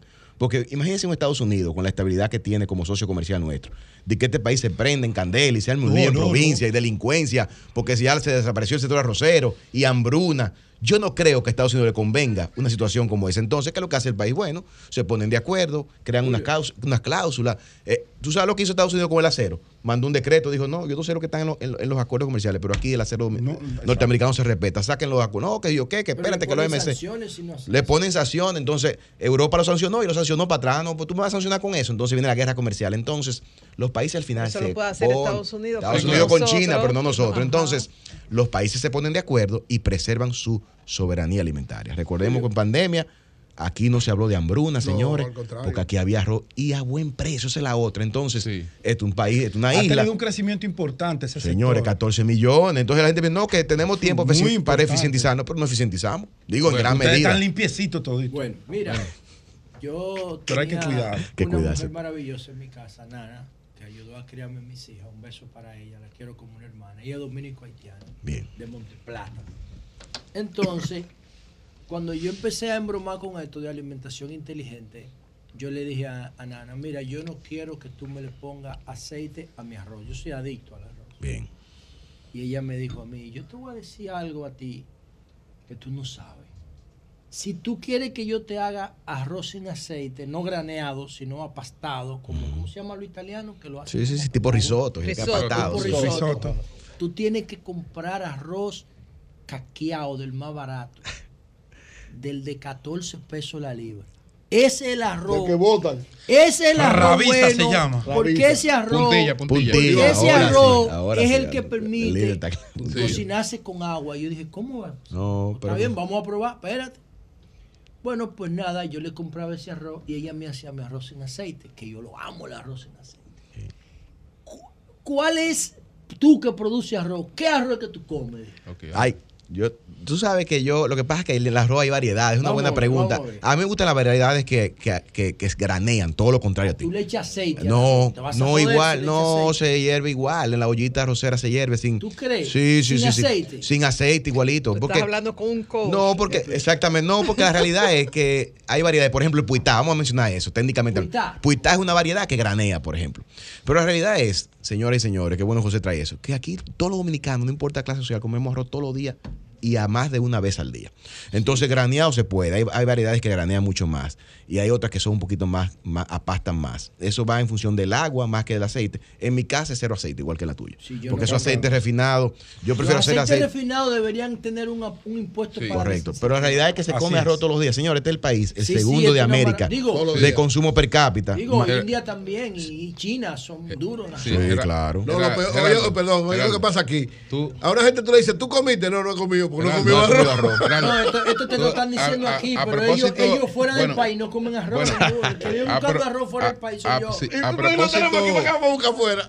De la posibilidad de que tenemos una medida de contención ahí, de salvaguarda, que es la única, Cuatro años. lo único que tenemos actualmente tú te has referido varias veces que se requiere que el presidente Abinader, pero como son cuatro años, no, no. Tú, no, tú, no, tú no entiendes necesario también hablar con, otros los altares, otros, hablar con Leonel, hablar con Abel, porque, tú, o, tú piensas o tú piensas que, que ya todo está definido, que no, nada más hay que hablar con no, Luis. No, verdad, Heraldo, Heraldo, la respuesta no, varias veces no, Luis. No, no, la, Luis que no, en el caso de Luis el presidente de la República no.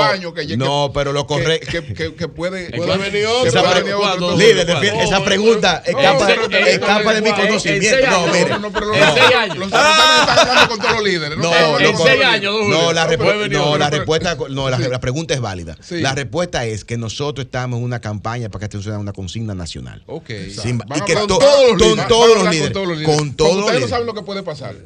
Ellos sí saben lo que sí sabemos, la Él sí sabe lo que va a pasar. Estos no son fáciles. Eh, María, ayúdame. Heraldo, los tigres me comen vivo aquí. Estos no son fáciles. Él sí sabe lo que va a menudo para devolver. Cuando yo estaba hablando, señores, nada más sentaba con la cabeza.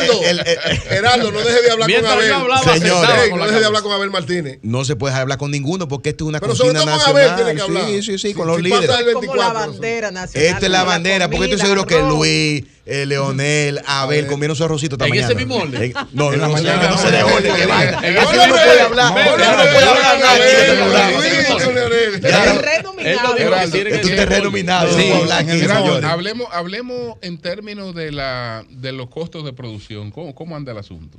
A pesar de que ah, eh, en incremento, debo decir, los costos se han disparado eh, producir una tarra de, arroz pasa los 8 mil pesos, por decir algo. Sin embargo, realmente ha habido un programa de subsidio. ¿Cuánto cuesta en el mercado una tarea de arroz, la producción de una tarea? Eso depende del rendimiento, porque después hasta cuatro, o sea, eh, eso va a variar el productor, del sitio. El promedio. El promedio de. Tú inviertes 8 mil pesos en una tarea y cuánto le saca a una tarea. 11, 12, o sea, eso depende. Pero Mira, recuerda, sí, pero, sí, pero recordemos que el grueso de, es el otro, el grueso de los productores eh, dominicanos son minifundistas, son gente con 50 tareas, con 50 40. Tareas. Recuerda, fue la estrategia de Balaguer para proteger la paz social. O sea, nuestro país tiene una estructura productiva en el arroz, minifundista.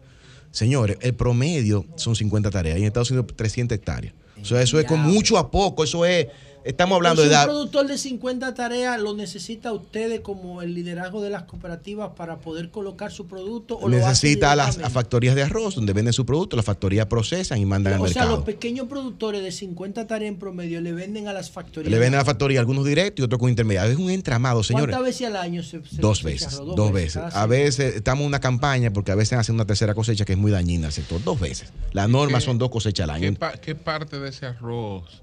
Se comercializa con Haití? Bastante estos Todo. días. Sobre todo la puntilla que usted se refería. Se comercializa puntilla. algo, pero. Por eso es que los haitianos no ¿Qué se enferman porcentaje más eso. o No, pero muy, pero muy, no, es que eso no se, no hay un dato preciso, pero les voy a decir un adelanto, no puede pasar el 1%, porque es que aquí se come todo el arroz. Ah, Aquí no se puede sacar arroz suficiente. porque no hay Gerardo, ¿Y suficiente. hasta ahora qué le han dicho las autoridades? ¿Qué- Las autoridades dicen que están en eso, están buscando los mecanismos de salvaguardia y luego, pero las autoridades están abocadas a una solución definitiva.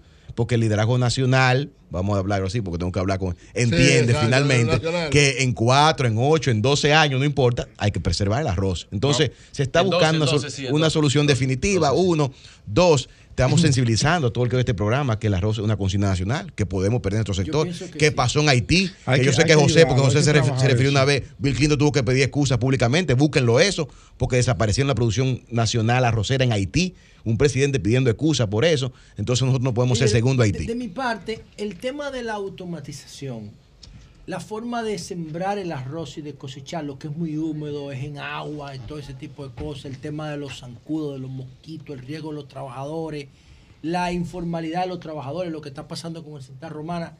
¿Cómo está eso? ¿Ustedes son intensivos en uso de mano de obra ilegal haitiana o ustedes tienen un proceso ya automatizado? Hay de todo. La, la ¿Cómo verdad la- que vamos, se ha ido. la tecnología para Primero, primera realidad. Haití, la mano de obra haitiana, participa en el sector arrocero. Primera realidad. Alguna haya documentada, esperemos que la mayoría, ¿verdad? Pero participa, es lo primero. Es, un, Eso es no una manera. Eso no se puede negar y es una forma de colocar esa mano de obra. Uno, dos.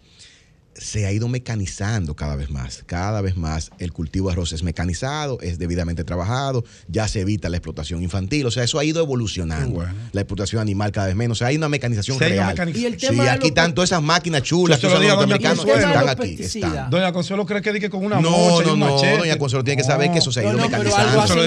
¿Qué es lo que hacen los haitianos? No, eh, a veces Mañana trabaja en viene a acabar siembra, o sea, sí, sí, sí. ha- Hay una mano de obra Eh, haitiana. una pregunta, ¿y los pesticidas? La siembra no puede ser mecánica. Los pesticidas. Los pesticidas eh, cada vez se usan, pero en este país somos privilegiados porque no tenemos la contaminación de arsénico que tienen en Estados Unidos. O sea que aquí la formulación de pesticidas, digamos que es benévola.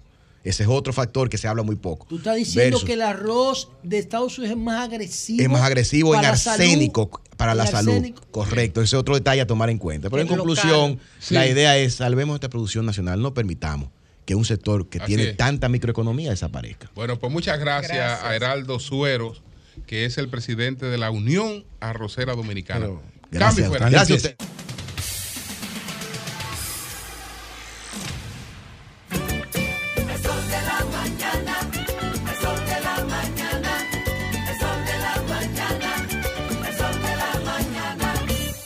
Buenos días, adelante, buenos días. Al más informado, don Julio Martínez Pozo, Gracias, compañerazo. y para todos en el programa Oviedo, eh, Mirador. Oviedo, mi hermano. ¿Cómo te está, Virgilio? Excelentemente bien, viejo.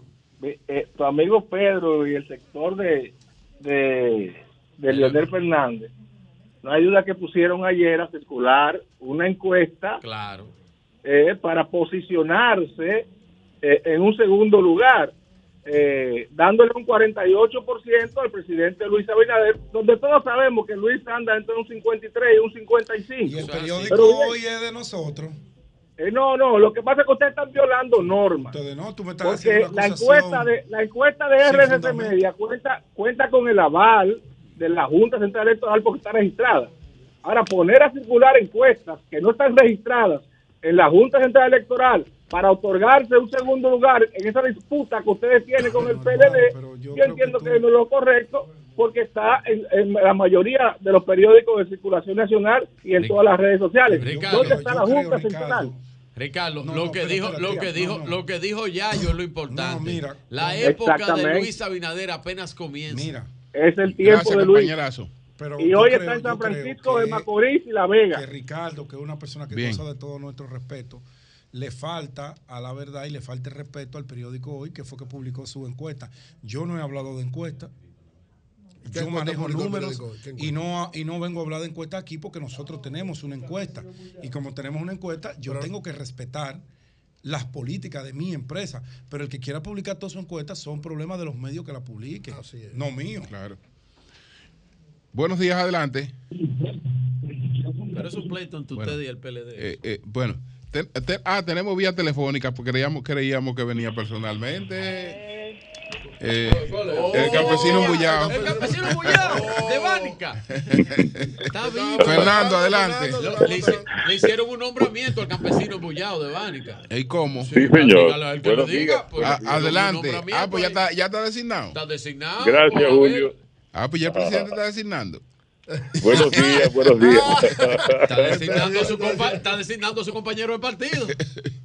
Bueno, sí, a mí, días, yo honr- honrado de que Abel Martínez y la dirección de campaña del Partido de la Liberación Dominicana me hayan designado como el enlace político para la campaña en la provincia de Pedernales. Ahí estuve trabajando para la consulta y los resultados fueron muy positivos y Dice- entonces me enviaron de nuevo y Dice yo Pedro que te exiliaron, pero a ti no te Ya no te exiliaron porque tú estás, tú estás cerca de tu campo ahí.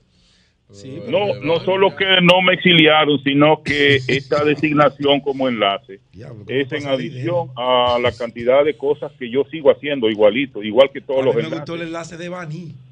Seguimos ejerciendo nuestras funciones. Igual yo sigo siendo el mismo campesino embullado de siempre, el hermano y amigo del próximo presidente de la República.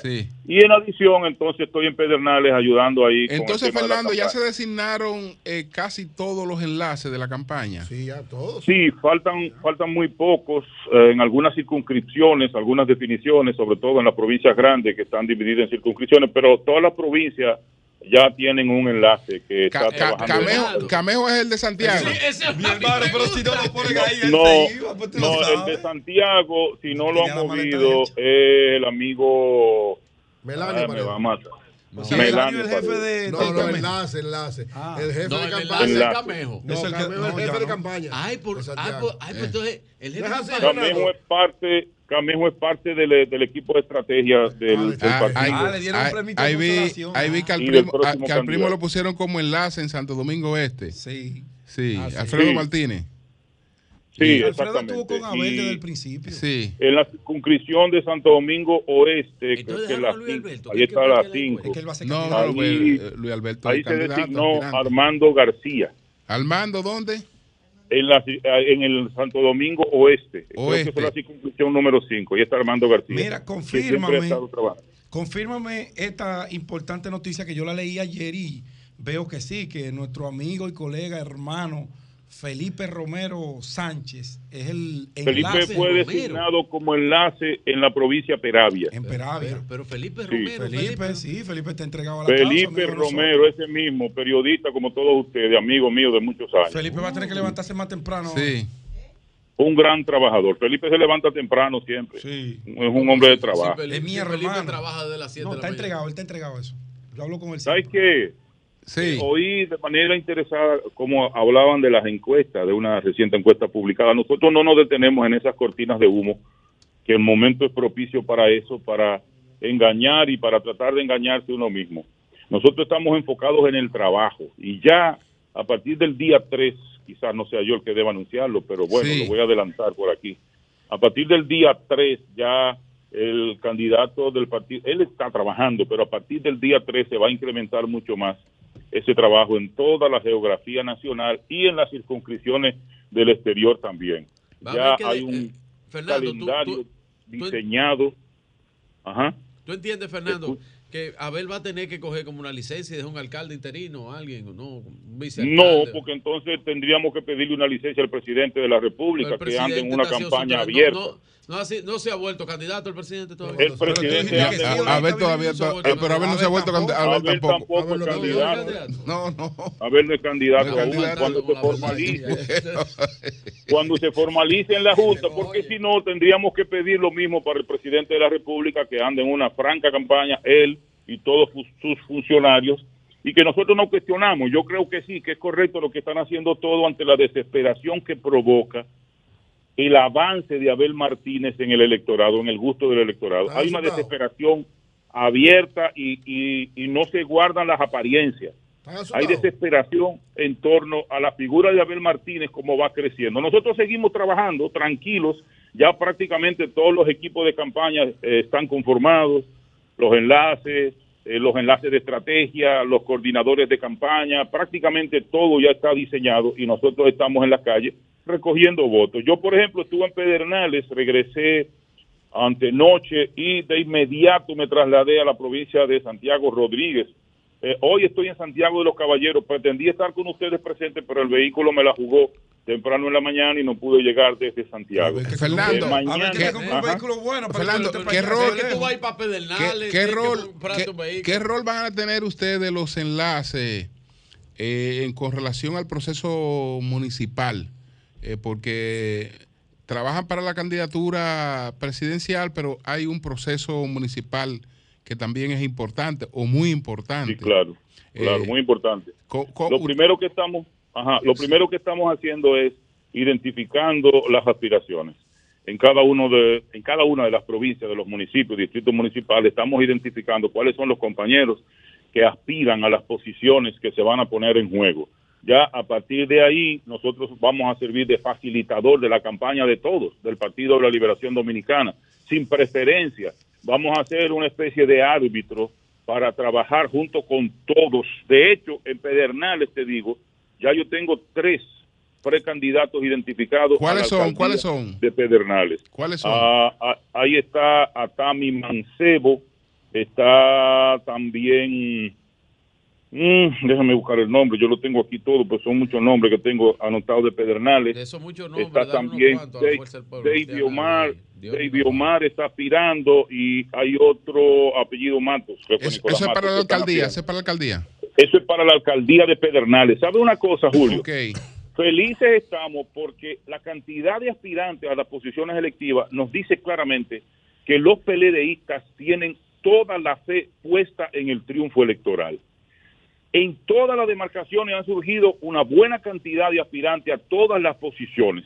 Eso habla muy bien de la fortaleza del Partido de la Liberación Dominicana, de la confianza, de la fe que se tiene en que Abel Martínez va a ganar la presidencia de la República. Yo no lo estoy diciendo por decirlo, yo le decía a ustedes allá antes de la consulta que íbamos a ganar con más del 60% y los resultados están ahí. Más del 60% ganamos la consulta. Ahora nosotros vamos a ganar las elecciones. Fernando, ¿y qué ustedes van a hacer? presidente. Fernando, ¿qué ustedes van a hacer para detener la hemorragia? ¿Quién es Carlos Collado, el doctor Carlos Collado, que ayer también renunció allá? Miembro del comité Bueno, central. Ey, no, ¿Cuándo pero no la pena. Pero ¿cuándo Pero- no? Que renunció ayer por la carta. él hizo la, sí, él hizo la carta el 25. Él se había ido hace tiempo, pero la carta la hizo el Fernando no 25. está hablando de, la las 200 antes que se fueron ayer. Él está hablando del No, de Abel. No, pero yo te lo voy a contar. Voy a Ah, contar. adelante. Y te lo voy a contar con un punto de referencia del pasado. Para las elecciones del 2020, Mm. la persona que salió del Partido de la Liberación Dominicana hizo una cantidad enorme de juramentaciones, y la voy a entrecomillar, la palabra juramentaciones. Esas juramentaciones, entre comillas, no se dieron el día de las elecciones. Ay, ay, ay. Ay, Pedro. O sea, Ay, esos Pedro. bultos, fíjate video, que es, y además es increíble, es increíble, señores, cómo de repente, Escuchemos.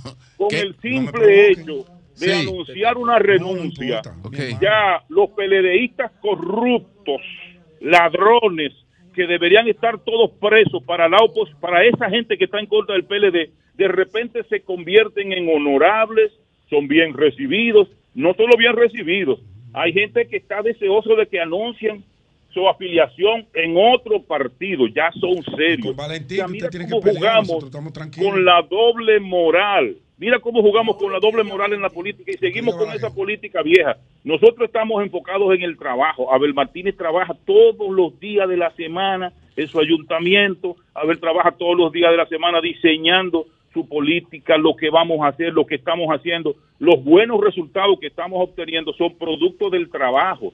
Y yo que me estoy moviendo, no solo en Pedernales, yo te dije, yo, yo estuve en Bauruco, todos sus municipios.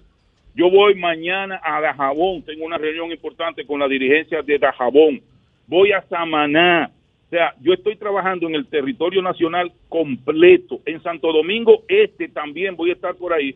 O sea, de manera particular, mientras Abel Martínez se desplaza y los demás compañeros se desplazan por otros lares, yo voy por mi camino. Pero, ¿qué yo voy haciendo? Tú eres un trabajador, Ahora, Fernando. y una te- recomendación, Fernando, Y Fernando. te han puesto, te han puesto, tú eres un trabajador y te han puesto, te han puesto en, en un lugar complicado, porque mira, Pedernales, No, el, el padre de Pedernales, rápido. el padre de Pedernales, Luis Abinader, hermano. Tú sabes Eso, que me encanta Pedernales. No provoque, porque Fernando te va a decir aquí lo que que dejado ahí en esa me zona encanta. Pedernales, porque además, déjame decirte que recientemente se hizo una marcha y se publicó a todo lo ancho de que la gente de Pedernales quería el fideicomiso. Oye, llevaron gente de Bauruco, de Barahona, de, de San Juan de la Maguana, del sur entero, llevaron empleados públicos a una marcha a Pedernales para apoyar el fideicomiso.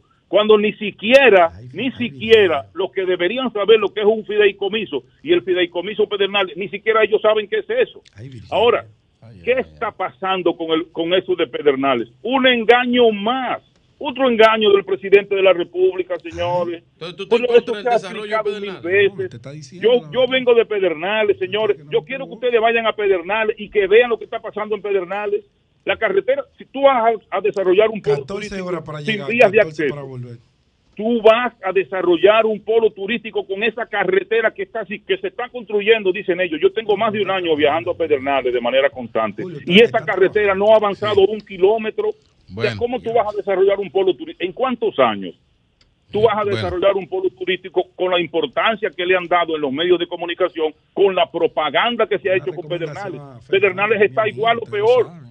Pedernales no ha cambiado. Anuncios, anuncios, lo que ha hecho el presidente, anunciar, anunciar, prometer, prometer, Pedro no pasa nada. Pedro te quiere decir algo. Mira, mi directo y querido amigo Fernando, mm, te recomiendo, no te dejes provocar de Virgilio, que es un enchinchador y quiere ponernos a pelear a usted y a mí. Pero, ¿cómo así? Ustedes están haciendo su trabajo en el Partido de la Liberación Dominicana con su candidato Abel Martínez para eh, quedar lo mejor posible. Pero en ningún momento yo me he referido a ti ni a nadie en particular, nosotros- hermano. Pedro. Nosotros que estamos consolidándonos en el segundo lugar, nosotros no tenemos que pelear con nadie, menos con ustedes que son nuestros hermanos. Bueno, sí, no hay problema. Yo creo, yo creo que deberían consoli- consolidarse en el primero, porque nosotros no estamos hablando de segundo lugar. Nosotros estamos hablando.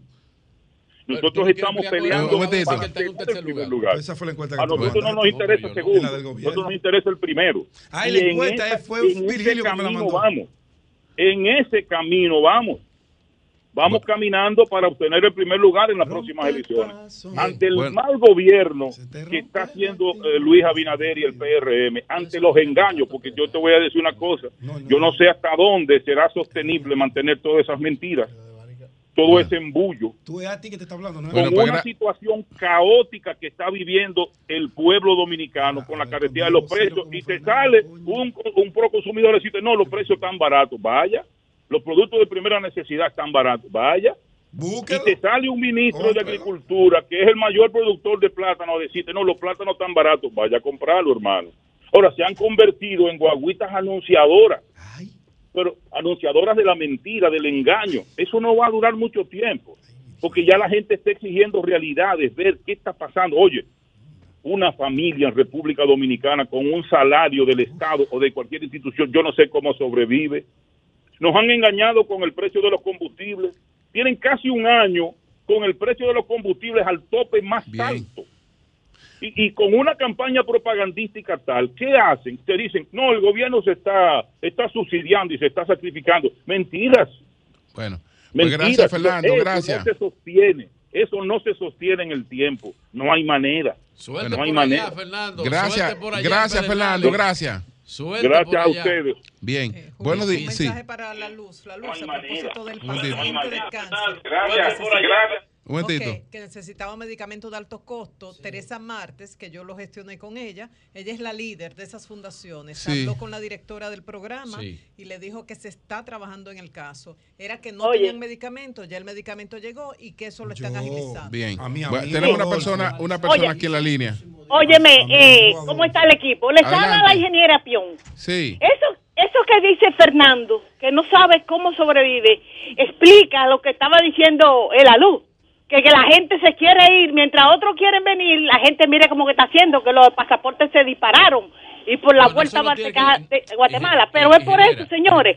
Es que es que no no se puede vivir con, lo- con- ok, lo- lo- los grandes, los que están en el Estado tienen un sueldazo, pero el que no está en el Estado no tiene para vivir. Y, y en cuanto a lo, a lo que de las encuestas, óyeme, John Berry no puede decir nadie que ha sido Leonelita ni que ha sido de, de, de la cosa. E- hizo un sondeo donde, donde Leonel tiene el 58%. Ok, que los sondeos no valen, porque de acuerdo a los oyentes, pero los oyentes de John Berry no pueden ser, no, no, yo- los oyentes de John Berry no pueden ser eh, de, de la fuerza del pueblo. Pues gracias a ti. buenos días, adelante, buenos días. Buenos días. Día, Te llamaste una pele lengua, John Berry tiene una Ah, pele lengua. sí, adelante. Ay, mi madre. Joder Buenos John días, Berry. Julio. Sí. ¿Tú me permites tocar dos temas brevemente? Eh, eh, adelante, adelante. Si son breves. Ok, mira. El primero es con respecto al avión presidencial. A mí me da como dominicano vergüenza ver que paísito más atrasado que nosotros, los presidentes llegan en un avión que dice Fuerza Aérea Boliviana, por ejemplo, para ponerte un ejemplo. Y los presidentes nosotros a veces en línea aérea, eh, eh, línea aérea comerciales Ok. o en aviones Eh, el otro punto, ¿cuál es? y del otro es Julio. Yo me puse la mano en la cabeza con eso que Danilo Cruz dijo ayer. Ustedes deberían cosas así de una vez, tomar carta en el asunto y llamar a los incumbentes. ¿Cómo que si tú tienes un bote o un jet ski para tú salir a divertirte al mar, tienes que estarte una mañana sacando un permiso? Que hagan eso electrónico, que tú digas qué día tú vas a salir, como tú haces con inmigración, por ejemplo, tú llenas un formulario con todos tus datos y la matrícula de tu jet ski, tu licencia, y ya tú tienes el sistema. Si la Marina te para, te buscan el sistema y sale que tú tienes tu permiso. Pase buen día. Gracias a ti. Buenos días, adelante. Buenos días, don Julio y el equipo. Franklin Concepción de este lado, San Adelante, Franklin. Monteplata. Sí, don Julio, ahí le envié el anuncio donde el padre Julián de la Iglesia Católica del Distrito Municipal Chirino y más de 40 organizaciones comunitarias. ¿Qué pasó? ¿Qué, qué, qué están pidiendo? Ah, ok, sí, lo escucho. Sí, eh, eh, haciéndole un llamado a todos los residentes del Distrito Municipal Chirino para que este lunes 30 a las 8 de la mañana estemos en la autovía del Nordeste, que vamos a marchar hacia el peaje El Naranjal. Usted sabe que el peaje El Naranjal está en el mismo Distrito Municipal Chirino. Entonces nosotros tenemos que pagar 520 pesos teniendo el peaje ahí. Tenemos una carretera que comunica San Luis Chirino, que es un pedazo, Julio, como de 4 kilómetros. Y, este, y esta gente han abandonado esa carretera. Es por esta vía donde todos los chirineros aprendimos a salir a la capital, eh, sacamos los productos, eh, salimos a las universidades y por no tenerla en buen estado, tenemos que pagar, como le dije, 520 pesos. Y la carretera, dígame. Bueno, La, ¿y la carretera? La carretera, la carretera Chirino, Chirino Monteplata. Necesitamos, por favor, que la terminen también. Y todos los Gracias, caminos vecinales. gracias. Eso te lo van a terminar. Denis Manzanillo. Denis Ah, sí, Manzanillo es el enlace de la Fuerza del Pueblo en la provincia de Monseñor Noel. Él me pide, dile a Virgilio que esté atento porque le tenemos una sorpresa para el domingo a las 10 de la mañana Sí, sí. a- allá en, en Monseñor Noel. En Monseñor Denis. Manzanillo te manda a decir eso. Bueno. No, no, al PRM. La Fuerza del Pueblo tiene una sorpresa al PRM. Eh, buenos días, buenos días. Buenos días. Adelante. Buenos días, Julio. Adelante. Qué bueno. Eh, solamente quiero decirle, Julio, que no solamente hoy es Día de la Patria, 26 de enero, claro que no. El año entero debemos de saber que somos soberanos y que aquí somos libres e independientes, pero también, Julio, en otro orden, quiero decirle a los partidos políticos que ahora con la nueva ley que aprobaron, bueno, tienen que demostrar dónde ellos ha- da- hacen los gastos, ¿verdad? Y además también los gastos, eh, mira, eh, Pedrito, Sí. debes tú Dime, ayudar, como tú eres, un- colega. sí, como tú eres un asesor, eh, lo más importante de los pagan 50 partidos, que la gente, la gente no se debe emocionar. Sí, El que se emociona con la política, Lo que le digo yo a ya tú sabes que lo que hace es perder porque con la, la emoción no le permite ver las encuestas Es como verdad, están es en estos momentos. Bien, Mira, pues gracias, Julio, Zenaida. Sigue el problema en el kilómetro 32 de la autopista Duarte. Falta de agua. De la falta de agua en Pedro Brán, que la, la bomba se quemó hace 15 días, nadie ha ido a darle ido. respuesta. ¿Quién es que debe y resolver ellos eso? siguen. ¿Quién es que debe resolver Eso es la casa La que le corresponde eso. Fellito resuelve eso, hermano y amigo. Eh, Dame llamar a Fellito. Resuelvan resuelva. eso. Ok. Fellito resuelve, Ok. tú verás ahora mismo. Buenos días, adelante, buenos días. Buenos días. Buenos días. Adelante. Julio, denme la oportunidad de hablar, por favor. Adelante. Miren, yo le voy a decir algo. Y ustedes son muy buenos periodistas. Pero entiendo que también el periodista que investiga cómo está la situación en los barrios. Nosotros, la gente de la Fuerza del Pueblo, estamos tranquilos, Julio, no te desesperes. Que nosotros tenemos nuestro candidato a nivel nacional. Sí, Leonel. Y le vamos a dar una sorpresa. Por otro lado, La cosa es que las elecciones, amigo querido, son Y 3 por eso mil mismo. candidatos, Pero no te más de 3 mil Sí, pero déjame hablar. problema tuyo es de Yo te estoy dejando hablar. Sí, sí, déjame hablar. Entonces, yo entiendo que no es como dice el, el del PRM, que ellos están solos caminando. El pueblo le va a dar una sorpresa. Yo era dirigente del PLD. Y le voy a decir algo. Pregúntale a Andrés Navarro. Pregúntale a Domingo Contreras. Pregúntale a Giovanni Lega. Pregúntale a todo el mundo quién soy yo. Nosotros somos, yo soy el doctor Jesús Ramos. Martínez, pregúntale a José La Luz. Sí. Entonces, yo lo voy a... de- oiga, me gusta eso. Que se duerman en los laureles diciendo que son los únicos que están corriendo en la calle y que están trabajando. Nosotros le damos una sorpresa. Este pueblo está desesperado. Esto no lo aguanta nadie, nadie. ¿Me escuchó? Así Bien, pues vamos a gracias, para doctor. Gracias. Gracias, doctor. Gracias. Buenos días, adelante. Este está millonario, un tipo consciente. Buenos días. Su trabajo. Sí, Luis Pérez de Jersey. Eh, con relación al comentario que hizo el señor Lalo esta mañana, él se hacía Sí. una pregunta y yo creo que la respuesta es bien sencilla. Lo único que él tiene que hacer es esta, esta bondad de que él mencionó, llevarla a la práctica, como por ejemplo, él hablaba de salud gratuita. Bueno, ayer mismo lo escuchaba yo pidiendo clemencia para un producto de alto costo a una persona que tiene 10 meses que no lo recibe con cáncer. Hablaba también de educación gratuita. pero ¿cuál educación? Claro. No, pero está bien, pero eh, una cosa es, si tenemos ese servicio gratis. tiene cobertura de salud? ¿La tiene?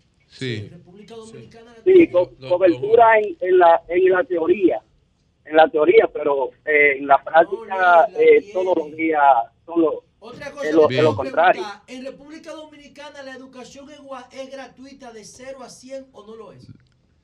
Sí, decía Virgilio. Dime. Sí, don Julio. Sí. José Fran Peñaguaba. ¿Qué pasa con No, no. ¿Qué pasa con José Fran? Está ¿Qué- tranquilo, qué- José Fran, yo no sé. Está Está tranquilo. tranquilo. No, Imagínese, después, de- Pero es verdad que se- después, después, se del, reunió con el presidente, después ¿verdad? del tablazo que le dieron también, ah, tenía que hacer una cosa. Usted sabe por ahí. Eh, bueno, eh, Eh, ¿Cómo que bueno? ¿Qué dirá, qué dirá, ¿Oíste, Pedro? qué dirá, qué dirá Andrés, qué dirá ¿Quién? José Fran después de esa comisión que le ha nombrado el PRM para alianza con Andrés Bautista, eh, Eddie Olivares, Ricardo de los Santos, Nelson Bueno. Arroyo y Juan Garrigó Mejía. Yo nada más le digo que no pongan ¿Qué esa gente de relajo, Bueno. hacer ofertas, ¿Qué- promesas, qué va a hacer? ¿Qué va a hacer? dejar a Andrés enganchado, Claro, dejar a esa Eddie es la- comisión que va a, A tratar las Ricardo, alianzas yo- electorales. Bueno, señores, nos fuimos con Hugo mucho, Veras y vehículos en la radio. Cambio y fuera.